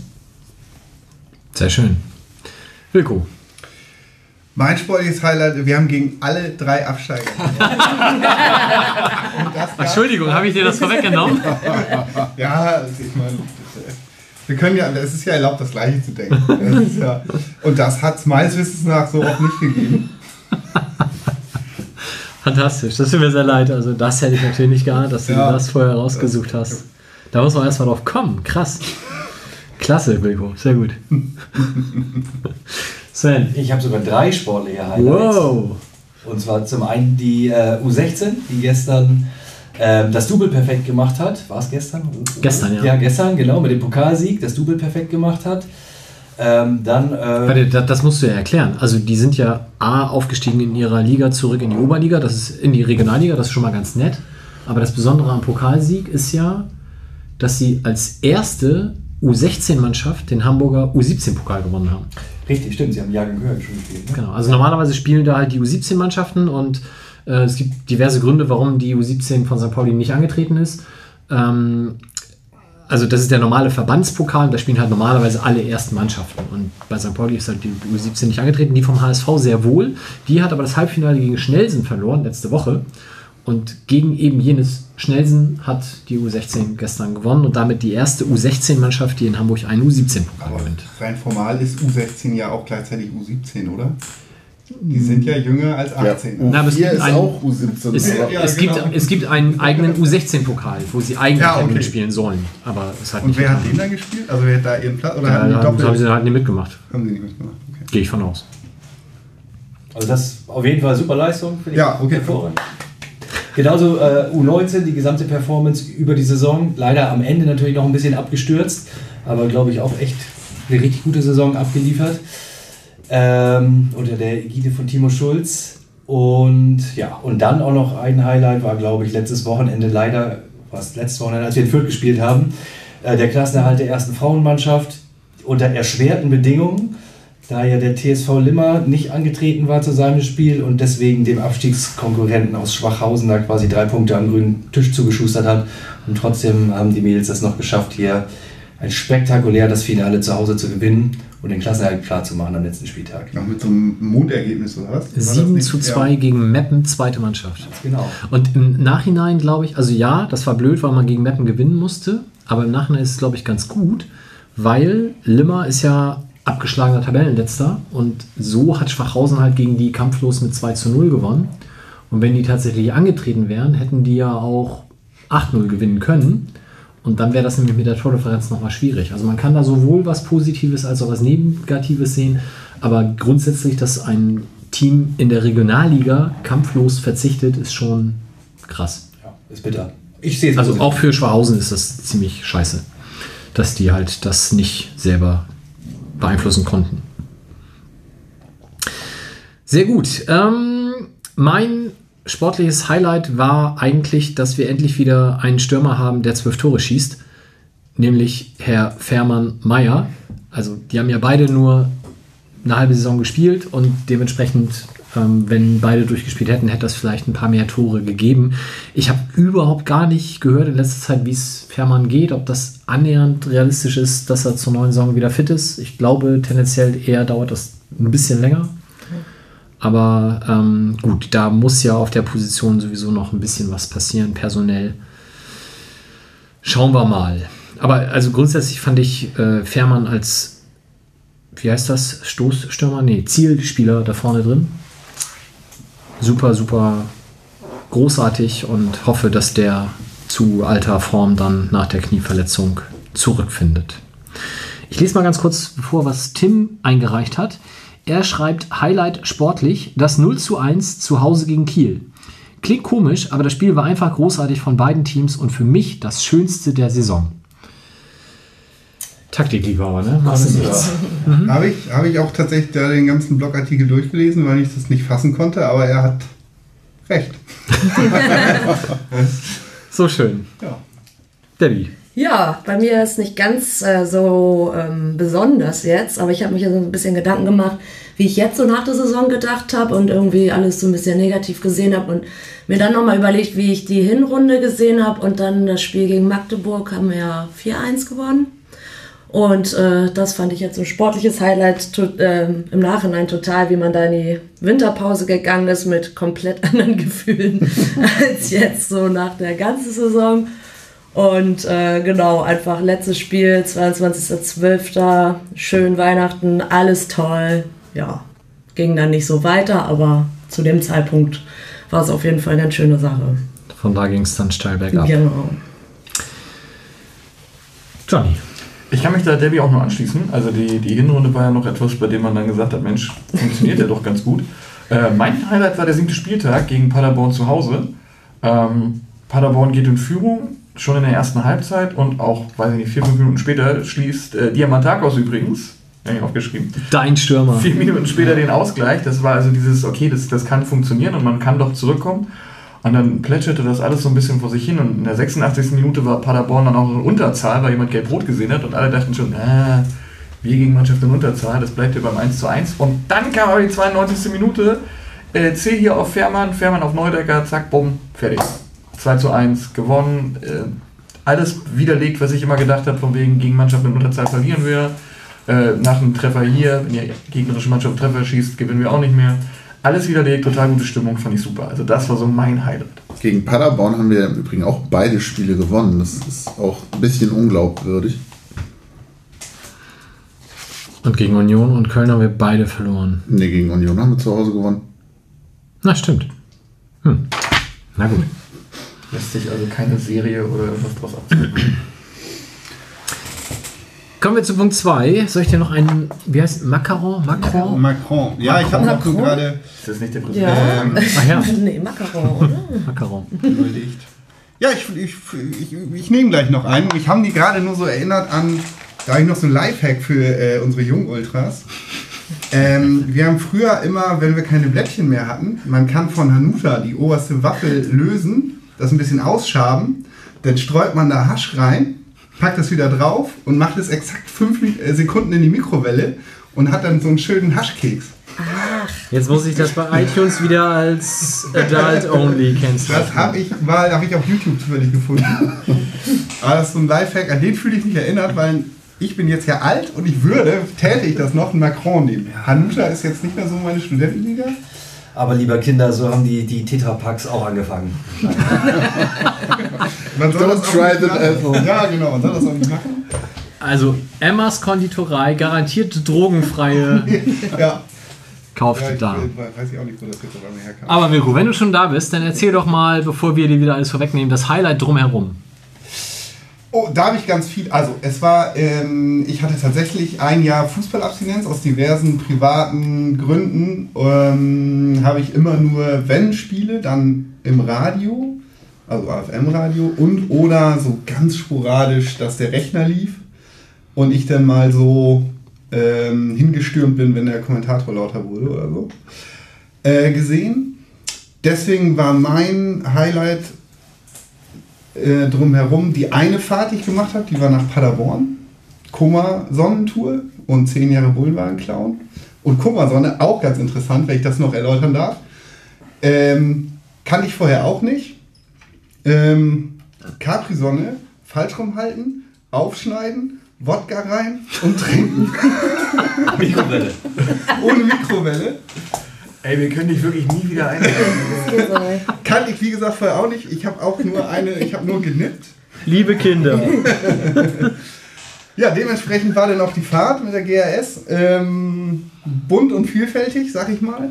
Und Out of Control Nummer äh, 16, das war noch eins meiner persönlichen Highlights. Das musst du für unsere Nicht-St. Paulianer natürlich kurz Ach so, erläutern. das äh, äh, äh, Fernsehen von der GRS, Of OOC, Kann man für schmale Ähm, 1,60 Euro kaufen. kann man für schmale 1,60 Euro kaufen. Beste genau. Cover. Sehr gute Cover, immer, genau.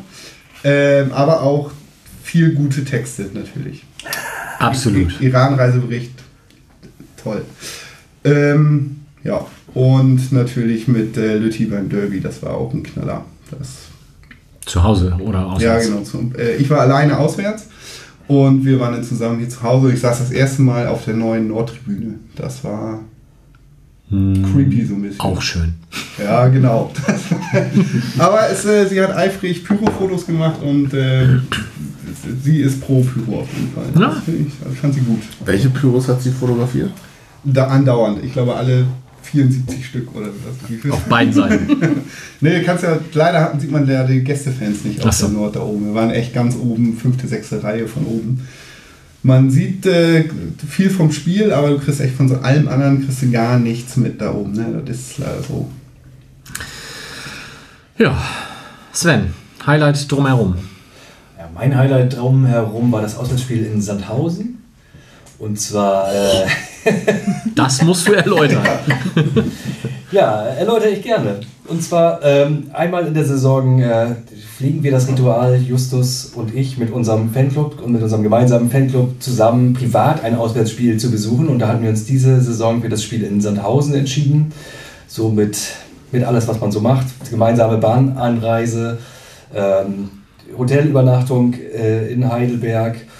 Und ja, das Spiel war dann natürlich nicht ganz so gelungen. Deswegen gibt es einen kleinen Minuspunkt, aber insgesamt war es doch war es einfach eine sehr schöne Tour, aus, aus dem Trott mal rauszukommen und ein ganz interessanter Perspektivwechsel tatsächlich auch, wie äh, es ist dann doch tatsächlich ein völlig anderes äh, Fußballerleben, ähm, so zu den Auswärtsspielen zu fahren, als äh, im Fanladenbus vorne am Mikrofon den DJ zu machen und dann vor Ort gegebenenfalls auch noch Arbeitseinsätze zu haben. Das war irgendwie, ach, das war irgendwie toll dieses Jahr, auch wenn dann vielleicht nicht alles so ganz glücklich gelaufen ist äh, intern. Trotzdem war das einfach, ja, war, war ein gelungenes Wochenende und da freue ich mich schon aufs nächste Jahr. Ich frage mich, wo es uns dahin verschlagen wird. Fahrt mal nach Wiesbaden, das ist schön.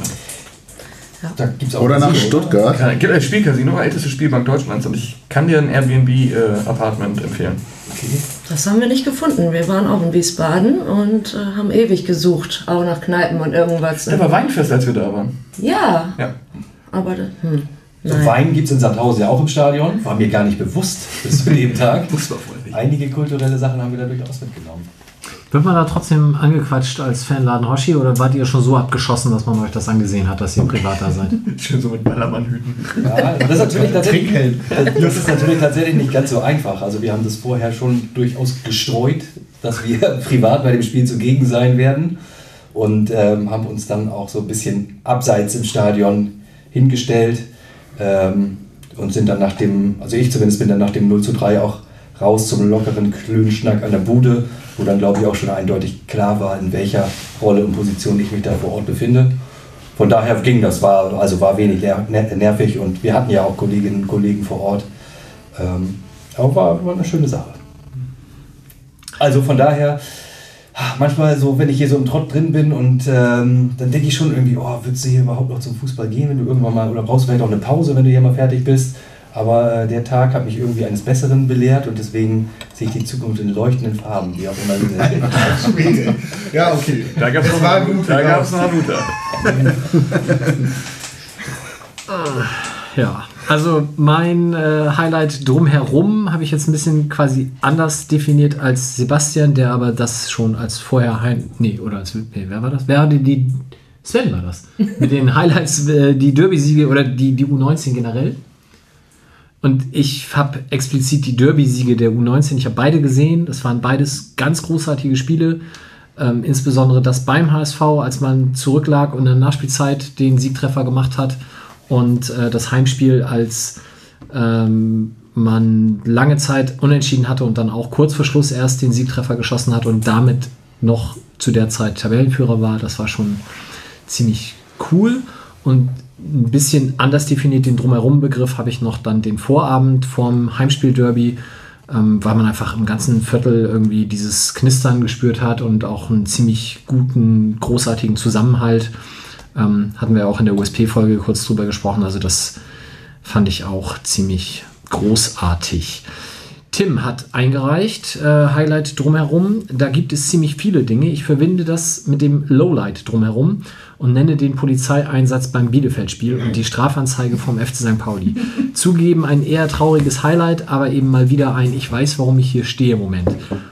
Und das Fluchen neben mir interpretiere ich dahingehend, dass Debbie ähnliches sagen Ja, wollte. das wollte ich auch sagen. Und zwar sehe ich das nämlich genauso, dass man dieses Bielefeld-Spiel, da war ich auch und ähm, ja, man kann das als, als Highlight, als Lowlight äh, äh, ja, aus allen möglichen Sichten sehen. Wir sind ja auch da, haben ja dann da noch gewonnen und sind dann Erster gewesen kurzzeitig und so. Also das ein war irgendwie dann ja auch wieder sportlich auch noch gut.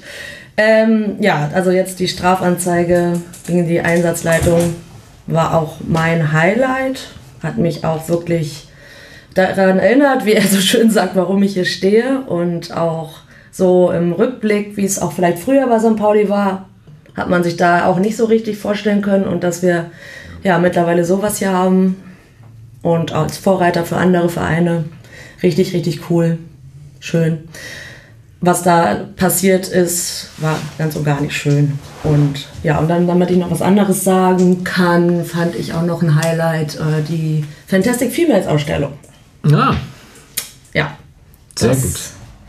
Fand ich auch richtig cool, dass sowas mal, ja, ist auch eine Wanderausstellung, das hier gestartet ist. Hab damals, aber damals, als das anfing, äh, da aufgelegt an dem Abend und das war einfach total schön auch, ja.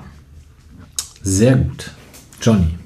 Ich habe mir intensiv Gedanken gemacht. Ich hatte irgendwie ab 14 Uhr Zeit und hatte auf Arbeit sehr viel zu tun. Deswegen konnte ich mich nebenbei damit beschäftigen. Und habe Sachen aufgeschrieben wie Andreas Rettich, der halt immer wieder sehr gute Interviews gibt und sachlich gelassen, ein bisschen spaßig den Finger in die Wunde legt, gerade was Vermarktungsrechte angeht. Dann habe ich kurz überlegt, das könnte mein Highlight sein. Die Dresden Choreo auswärts fand ich super, thematisch angesetzt.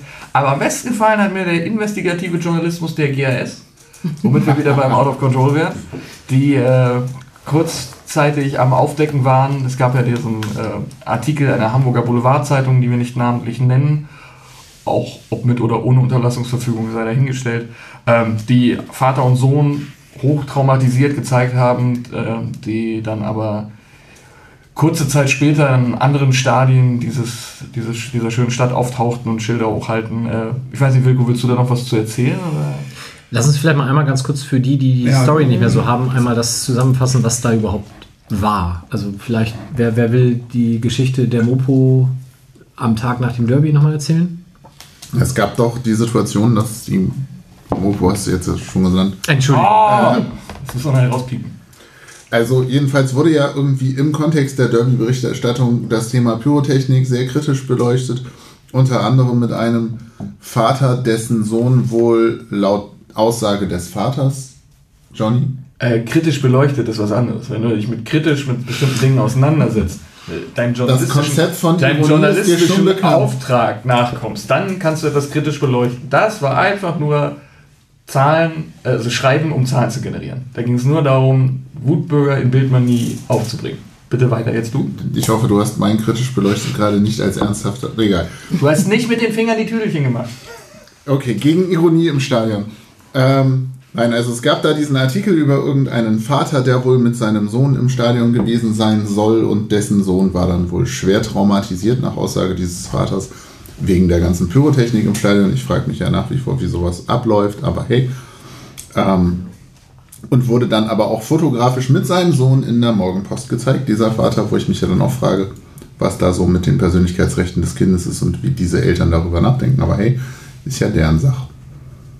So, das war der Tag danach. Und dann passierte vor kurzem Folgendes. Und wir haben ja ein Mitglied der GAS hier. Ja, Wilko, genau. skizzier doch mal. Können wir, können wir das als bekennendes Mitglied titulieren?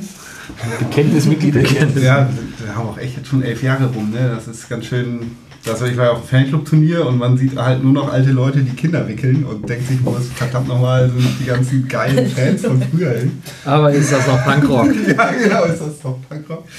Ähm, ja, dann äh, tauchte auf einmal in, ähm, äh, in unserem äh, Gruppenchat auf dem Mobiltelefon ähm, äh, das Foto auf und sagte, hier, das habe ich gerade bei der Mopo gefunden. Das ist der doch, oder? Äh, Vater und Sohn halten Wolf raus Schilder hoch in HSV-Manier und ja, ob sie es waren oder nicht, bleibt bis zum Schluss, sage ich mal, jetzt ungeklärt, aber die Ähnlichkeit war unverkennbar und je doller man guckte, desto ähnlicher wurden die sich auch und da dachten wir, okay, das können wir doch jetzt einfach mal, das, äh, wie habe ich es hier gerade genannt, wir hauen das auf Facebook raus, das versendet sich. und dann nahm das halt seinen Lauf. Ähm, diesen Beitrag hatten dann innerhalb von zwei Tagen über 500.000 Leute oder so in ganz Deutschland gesehen. Und das führte dazu, dass äh, zuerst ein, ein, ein, eine niedere Charge der äh, Morgenpost bei uns anfragte, ob sie mal Frank Leitermann, unseren Pressesprecher, sprechen könnten. Als da nicht reagiert wurde, wurde dann eifrig auf Facebook mitkommentiert und unter anderem auf die Persönlichkeitsrechte dieser Menschen verwiesen. Und es wurde betont, dass der ähm, Artikel, den Printartikel, dass der ähm, ein offener Brief war, den sie nur sozusagen aus Güte abgedruckt hätten, um das war gar kein eigener Mopo, also da bestanden sie drauf, das war kein Mopo-Inhalt, sondern wir haben nur einen offenen Brief gedruckt. Ähm, dieses Bild war dann das Online-Bild aus dem HSV-Stadion, das ähm, war im Umfeld eines Kann Wolf sich noch halten Artikels und war, wie sich dann rausstellte, ein billiger Screenshot der Sportschau. Die hatten das nämlich dann ursprünglich aufgenommen. Und das Schlimmste war dann fast für die Mopo, dass sie sich beim Screenshotten von Sportschau-Material haben erwischen lassen.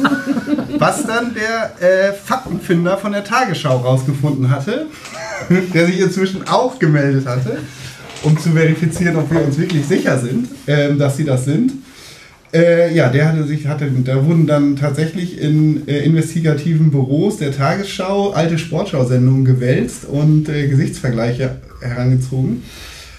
Wir haben dann äh, nach äh, Erwähnung des Wortes äh, Unterlassungserklärung, Anwalt, Gericht und so äh, das ursprüngliche Posting dann entfernt und nochmal darauf verwiesen, dass die Mopo mit ihrer Berichterstattung über zum Beispiel G20-Prozesse und so weiter ja mit den Persönlichkeitsrechten jetzt auch nicht so genau nimmt, sagen wir mal. Ähm, ja, der betreffende traumatisierte Vater, nee, der Vater mit seinem traumatisierten Kind hat sich nicht gemeldet, hat aber wohl eine Marketingfirma in Hamburg. Und man fragt sich schon, warum die Mopo so für den in die Bresche springt. Also, ich weiß gar nicht, ich habe seinen Namen auch vergessen. Ähm, ja, auf jeden Fall äh, war das, glaube ich, der allergrößte Gruppenchat, der jemals stattgefunden hat, auf deutschem Boden.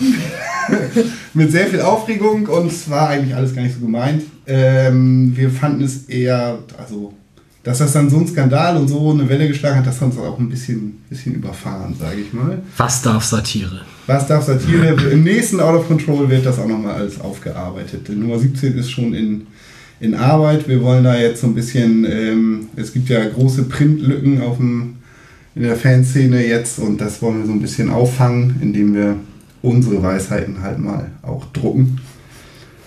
Ähm, ja, aber auch das Out of Control, wir überlegen jetzt tatsächlich, die letzten Hefte wurden noch selber getackert, so ganz oldschool. Ähm, falls jemand einen Tackerdienstleister kennt, kann er sich gerne mal bei Millerton melden. Ja, das war die Geschichte. Ähm, kleiner Witz, nicht zu Ende gedacht, besoffen ins Internet gehauen und dann die Trümmern zusammenfegen. Das macht es so, den Gär ist auch so ein bisschen aus. Ist wie eine gute Auswärtsfahrt. Und dann, ja, dabei belassen wir es jetzt aber auch erstmal. Das hätte auch die sein können. Echt, ähm, ja, weiß ich bis heute nicht, ob das jetzt so ist. Es gibt, die Tagesschau hat nichts gefunden, weil man die Einstellung passt nicht so richtig. Also man konnte da, aber Es gibt Indizien, sagen es wir gibt mal. Indizien, genau. Lassen wir mal so und stehen. Also dieser Mensch ist, ja, Aber der Vater da mit seinem traumatisierten Sohn, der hatte ja auch noch einen Kumpel dabei und der wollte ja danach zum HSV gehen, hat er ja gesagt. weil's ja, so oder nie war. wieder zum Fußball. Also es ist schon Ja, echt auch aber eine dann komische Geschichte. hätte, man, hätte es ja sein können. ne? Aber ist es nicht auch komplett inkonsequent, wenn man Pyro am Millantor schlimm findet, dann zum HSV zu gehen, die ja selbst in dem Spiel am Millantor nachgezählt mehr Pyro gezündelt haben? Ja, die sind dann Es tatsächlich- wird differenziert gedacht, Sebastian. Entschuldigung, es ist ja, sehr schönes Highlight, Johnny. Vielen Dank. Sebastian.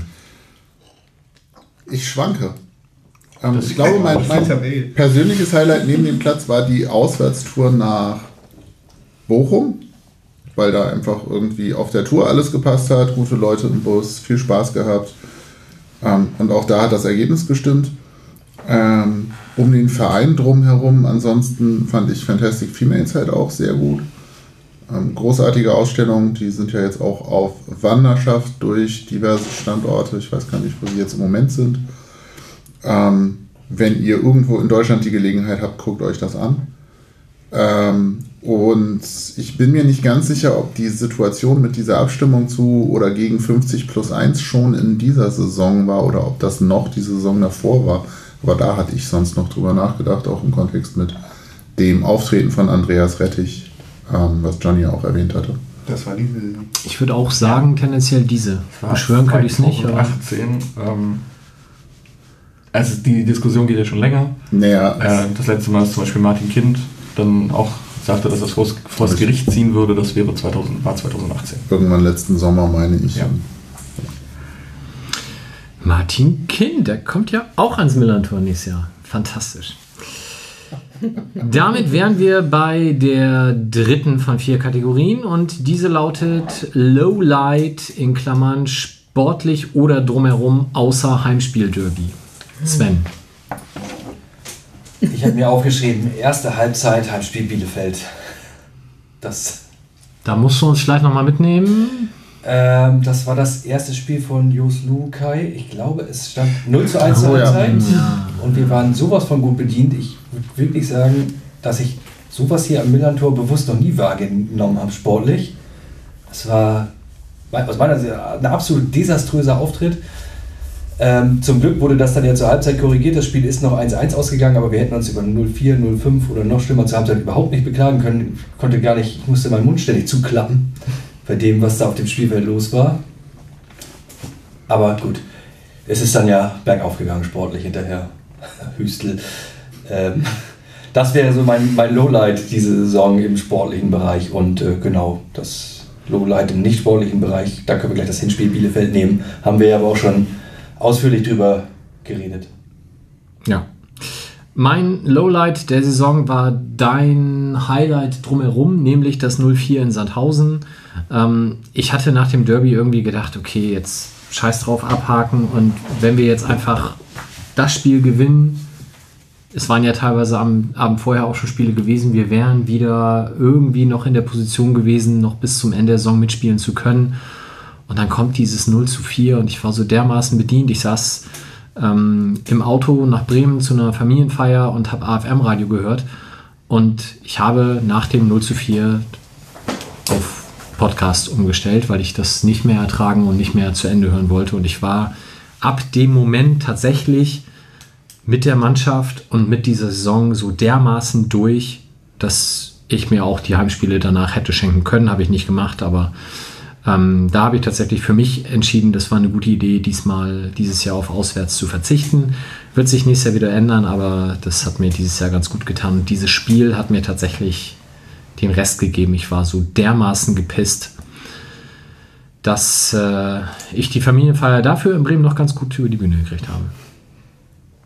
Debbie. Ja, da kann ich mich nur anschließen. Also ich habe gedacht, schlimmer als nach dem Derby kann es nicht mehr gehen, aber ging noch.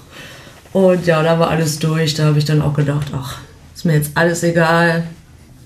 Ist mir alle in Frieden. Deswegen gehe ich jetzt auch nicht nochmal näher auf das Sportliche ein. Und äh, genau drumherum war dann halt, genau wie eben schon erwähnt, auch wieder Bielefeld. Kann man ja aus Einrichtungen sehen. Und äh, genau da, ja, also Bielefeld auswärts, wie wir einfach da ankamen und das dann hieß, äh, ja, USP und auch der Rest kommt ja wahrscheinlich jetzt nicht mehr mit ins Stadion. Und ähm, ja, das war irgendwie Wahnsinn, weil das gab es so irgendwie noch nie. Außer halt, ähm, ich glaube, irgendwann mal in Essen sind sie zu spät gekommen und noch im anderen Spiel auch, aber so gar nicht, gab es einfach noch nie. Und es war so vollkommen irre und was man dann einfach gehört hat, was da noch passierte, dass man selber auch nicht mehr rauskam. Und ja, so als Fan war das wirklich, ja, viel tiefer ging es nicht. Das stimmt wohl. Ich habe Tim vergessen. Ähm, der hat geschrieben, okay, da bei Lowlight sportlicher explizit das Derby nicht gefragt ist, möchte ich das 0 zu 3 in Heidenheim erwähnen. Alter, was ist das für ein Schwein? Du im Er führt das jetzt wahrscheinlich ein bisschen kompetenter aus, als ihr das gleich machen Oh, würdet. Von daher ist das okay. Hier. Das war, also Zitat Tim, das war für mich echt enttäuschend, weil beide Teams noch Kontakt nach oben hatten. In Klammern Ja. Paderborn war damals nur drei Punkte entfernt Ja. Ja. und quasi um den Aufstieg spielten. Enttäuschend vor allem deswegen, weil die Diskrepanz bezüglich Mut und Aggressivität zwischen den Teams so groß war. Heidenheim war einfach in allen Belangen überlegen. Körpersprache steht bei Johnny. Hier ist das Team durch den ersten Charaktertest von Luhukai krachend durchgefallen. Rettich kündigte anschließend einen massiven Umbruch im Sommer an und zählte auch Spieler an, die einen langen Vertrag beim FC St. Pauli haben. Ich denke, das Spiel könnte in der Rückschau nach der nächsten Saison, wenn wir den Aufstieg feiern, als Kippelement herangezogen werden. Solche Worte wie Kippelement hätte ich von euch nicht erwartet. Ja, aber, Aber- man muss so ein bisschen die Frage formulieren, war der gerade bei Ikea, als er das geschrieben hat? Ja, das ist, ich glaube, der, der feine Begriff aus der äh, VDE, aus der Elektrikerverordnung für einen Schalter. Ähm, Lichtschalter ist Nein, das ist aus der Klimadebatte die, die 16 Kippelemente oder so. Also wenn ein Ding, wenn der Gletscher schmilzt, dann passieren in der Folge. Kennt ihr das Butterfly-Effekt? Äh, Domino-Effekt. Ja, das- sind hier das- noch- Nee, ihr, seid. Lest euch mal schlau, ihr müsst mal ab und zu in die Zeitung gucken, Freunde. Ja, das ist hier wirklich. und dann kommen so Sachen wie VT drauf und Herr Pack raus. Nee, das für mich nicht, danke. Ja, Ja, es tut mir leid, hat Tim euch jetzt äh, das Lowlight weggenommen? Lowlight der Saison sportlich war der 30. Spieltag in Heidenheim, Auswärtsspiel. Äh, 55, 45 Minuten, die erste Halbzeit war ja absolut desaströs. Also das war wirklich, da konnte, da konnte äh, Heidenheim schalten und walten, wie sie wollten. Die waren viel präsenter, die sind alle zwei Kämpfe reingegangen. Äh, die drei Tore sind ja auch binnen sechs oder acht Minuten gefallen. Ähm, das war alles Müll. Und ich habe mir aufgeschrieben, das war die aller, aller, aller, aller, aller, wirklich allerletzte Chance auf Platz 3, die man da vergeben hat. Es war im Prinzip keine. Aller, aller, aller, ja, ja. So, äh, keine Körpersprache, das war immer den Schultern, die sind in keinen Zweikampf so richtig reingegangen. Der Einzige, der geglänzt hat, und das war so das bisschen das Highlight, war Finn Ole Becker, der dann zur zweiten Halbzeit reingekommen ist, als einziger auf dem Platz stand. Während der komplette Heidenheimer Kader bereits da stand, stand als einziger Spieler Finn Ole Becker da, der mit Gelbrot verwarnt wurde, dann auch vom Platz geflogen ist. Also das war wirklich so der Einäugige unter den Blinden. Äh, Lowlight der Saison drumherum ist für mich so ein bisschen das Trara um Personalien gewesen, also Trainer und so weiter. Das ist eigentlich, also diese generell Trainerverschleißdebatte, die wir doch langsam mal führen müssten, irgendwie in vier Jahren vier Trainer, ist, finde ich, ein bisschen viel. Aber ich bin immer noch, jetzt bin ich mehr sauer, auf, also saurer, saurer auf Tim als auf. Äh, ich möchte mein, mein Lowlight der Saison drumherum ist, dass Tim mir Heidenheim weggenommen hat. Zu Recht. Plus Sebastian. Muss, muss, muss, ich jetzt, muss ich jetzt sauer auf dich und Tim sein, weil ihr mir mein Ja. Lowlight weggenommen habt? Ähm, Gründe muss ich jetzt nicht nochmal ausführen, oder? Also, Du kannst doch was naja, anderes ausdenken. naja, nee, Heidenheim, weil ich halt vorher noch dachte, wenn sie das gewinnen, sind sie halt wieder so halbwegs im Geschäft und dann legen sie sich auf den Boden und weinen, bevor das Spiel angefangen hat, so ungefähr sportlich. Das war gar nicht schön. Und ähm, die Aufgabe war, dachte ich, nur sportlich. Ich habe jetzt kein Ich habe Lowlight sportlich drumherum. oder drumherum. Achso, ja, ich also habe drumherum habe ich jetzt gar kein Lowlight mehr. Alles Ähm, gut. Du könntest dir sonst auch noch das Spiel in Dresden nehmen, weil Heidenheim ist ja schon weg als aller, allerletzte Chance. da hätte sich Dresden dann ja zwei Also Wochen an später auch noch Dresden erinnere ich mich fußballerisch so gar nicht. Ich weiß nur, äh, ich fand halt die Nie wieder Deutschland nochmal sehr großartig. Das hatte Potenzial für ein Highlight, aber Ach, das Ja. ist so einfach da. Womit wir bei der letzten Frage wären und bevor ich oder Tim euch jetzt wieder was wegnehmen, Debbie, magst du beginnen mit deiner Erwartungshaltung an die neue Saison? Ja, also äh, was ich erwarte, was ich mir wünsche. Das ist ja beides nacheinander. Ja, ähm, nee, also äh, erstmal erwarte ich auf jeden Fall, dass, ähm, aber es geht ja eigentlich auch nur besser, dass dieses Derby nächste Saison mal wieder zumindest minimal weniger verloren wird, weniger hoch. ähm, nee, und dass die Spieler sich da auch mal mehr bewusst sind, ähm, was das für ein Spiel ist, was das wirklich ist, weil ich meine, da geht ja mit, wenn man sich wirklich äh, überlegt, so, heute muss es einfach mal sein, dann geht das ja auch. Hat man ja auch zum Beispiel bei Knoll mal gesehen, wenn der jetzt gegen Regensburg gespielt hat, hat er auch auf einmal irgendwie mega spielen können. Warum geht sowas nicht beim Derby, ne? Die Spieler, das erwarte ich wirklich, dass sie halt nochmal sich überlegen, so, wo spiele ich? Bei St. Pauli und das Derby sehr, sehr wichtig. Das erwarte ich. Und ansonsten wünsche ich mir sehr, dass die ganzen Verletzten weniger werden, dass das ein schönes Team wird, das gut zusammenspielt und dann auch irgendwie oben mitspielt. Und ähm, ja, vielleicht sowas Richtung Union oder so nachmachen kann. Möchtest du denn aufsteigen? Ja, möchte ich. Sehr gut. Johnny. Ja, weniger Verletzungen stehen auch auf meinem Zettel. Ähm, man hat ja im Vorwege schon mal an der Kollaustraße den Kunstrasenplatz gegen Echtrasen ausgetauscht, um halt Verletzungen, die in der Winterpause entstehen, vorzubeugen. Vielleicht kann man dann auch an zwei, drei Stellschrauben drehen. Ähm, äh, ich würde mir ein bisschen mehr, also ich freue mich auf den offensiveren Fußball, den wir mit äh, Herrn Lukai spielen werden. Da gehe ich ganz, ganz schwer von aus. Man könnte sich ein bisschen mehr vielleicht auch diese Kampfhaltung angewöhnen, dass man halt den Ball auch dann noch mal ein bisschen nachsetzt. Mal gucken. Ähm, ich weiß gar nicht, wie der Stand ist. Der Verein hat ja eine Psychologin geholt. Ich weiß nicht, wie da der Stand ist. Er ist ja nicht so begeistert von so psychologischer Betreuung. Ähm, ich würde mir das schon so, er hat es mal gesagt, dass er das noch nicht so einschätzen kann. Ist Ich, doch alte Schule. Was fällt ja, ja. Also ich, ich habe, mein letzter Stand ist, man wollte jetzt das Gespräch suchen, ob und wie man mit ihr weiterarbeitet, wie sie das auch sieht. Genau. Und, Also ich würde es halt gut finden, wenn sie bleibt, allein schon, wenn man halt jemanden hat, über den man, mit dem man halt über bestimmte Dinge sprechen kann. Weil ich glaube, so ein bisschen breit, diese breitere Brustattitüde wäre halt auch nicht schlecht. Wenn du halt dir den, die zweite Liga mal anguckst und so ein Schnatterer zum Beispiel, der ist halt, der steckt nicht zurück. Der ist halt immer jemand, der da ist. Und sowas brauchen wir halt auch. Ähm, ja, ein bisschen mehr, bis vielleicht noch punktuelle Verstärkung im Kader, wie du schon sagst, Sturm wäre noch schön.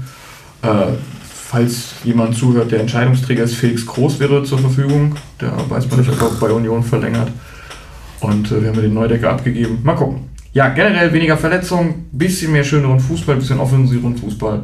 Und dann bin ich schon zufrieden. Ich bin ja, ich bin ja nicht so ergebnis. Genügsam. Ja, mir ist das ja. Wenn du mich jetzt fragst, ob ich aufsteigen wollen würde, würde ich sagen, pff, Büff ist ein bisschen schwer zitierbar schriftlich, aber das kriegen wir hin. Du siehst ja eh nicht, wer da spielt. B-Ü-H-F-F. Ich war beim Optiker, ich kriege in 14 Tagen eine neue Brille. Cool. Könnt ihr euch angucken am 2. oder 3. August bei unserer Live-Sendung. Wenn ich sie bis dahin nicht wieder.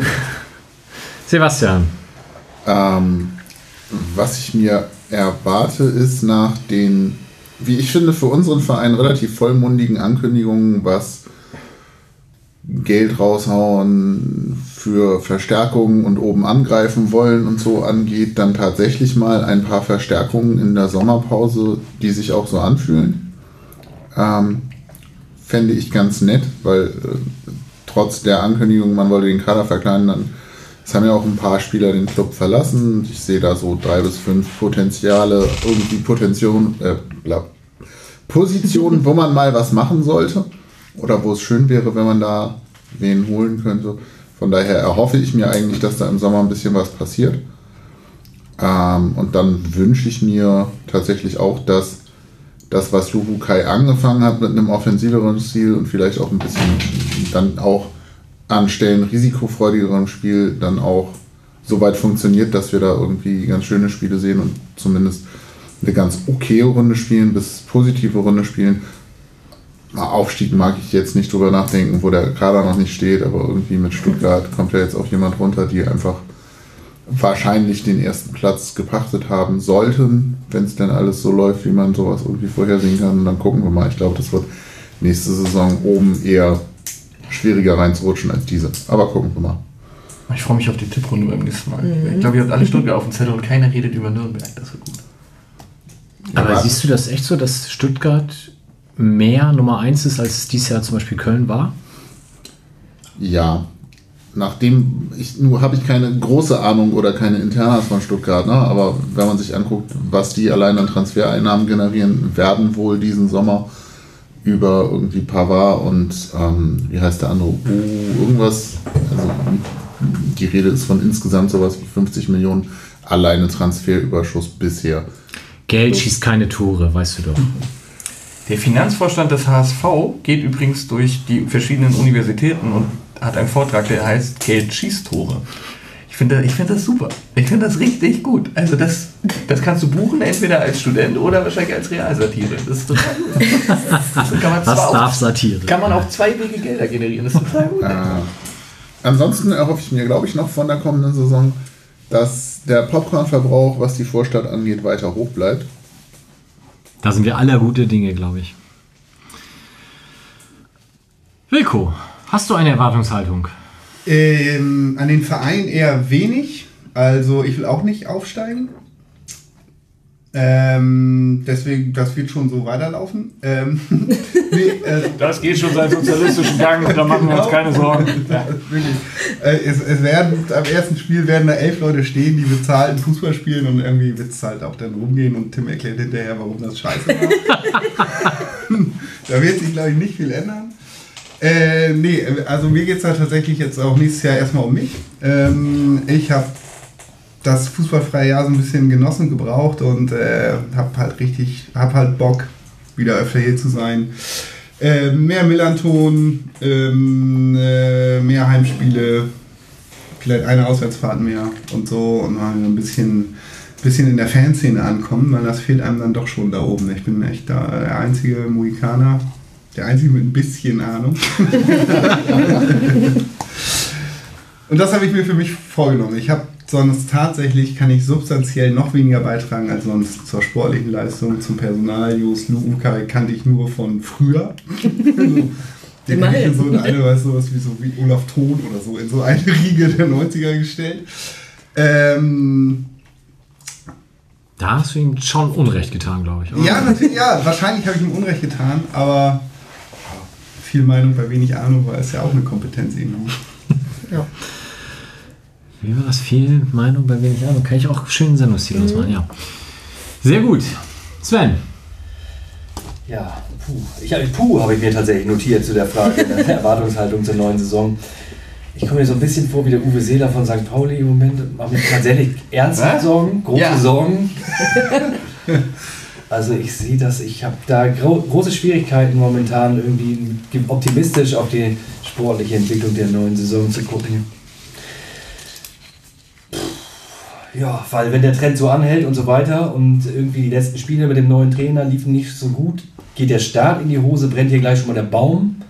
Und dann kommen wir wieder zu Johnny, dann haben wir schon die nächste Trainerdiskussion hier wieder. Ich, ich, also ich sehe das wirklich, ich bin da sehr, sehr skeptisch, versuche mich da, bemühe mich da schon irgendwie Positives zu sehen. Aber gut, es stehen jetzt halt noch viele Transfers ja aus. So richtig ist ja auch noch nichts durchgedrungen, was dann tatsächlich konkret werden könnte. Aber es gibt, finde ich, wirklich sehr viele Baustellen. Also konkret im Team die beiden Außenverteidiger, du brauchst einen Innenverteidiger, du brauchst eigentlich auch Mittelfeld, Außen, vielleicht sogar innen, du brauchst Stürmer, vielleicht zwei. Eigentlich brauchst du eine komplett neue Mannschaft. Das kann dann auch nicht funktionieren. Der Spirit, der muss sich irgendwie, glaube ich, ein bisschen ändern. Das ist ja so sehr überstrapaziert gewesen in der letzten Zeit, diese Mentalitätsdebatte und so, aber so ein bisschen war es schon so, dass wir sehr früh gefühlt aufgesteckt haben und irgendwie nicht so der Biss zu erkennen war. Und wenn es so weitergeht oder wenn es wieder nur so halbgar läuft, dann kann es dich, glaube ich, in dieser zweiten Liga auch ganz schnell erwischen, siehe Ingolstadt.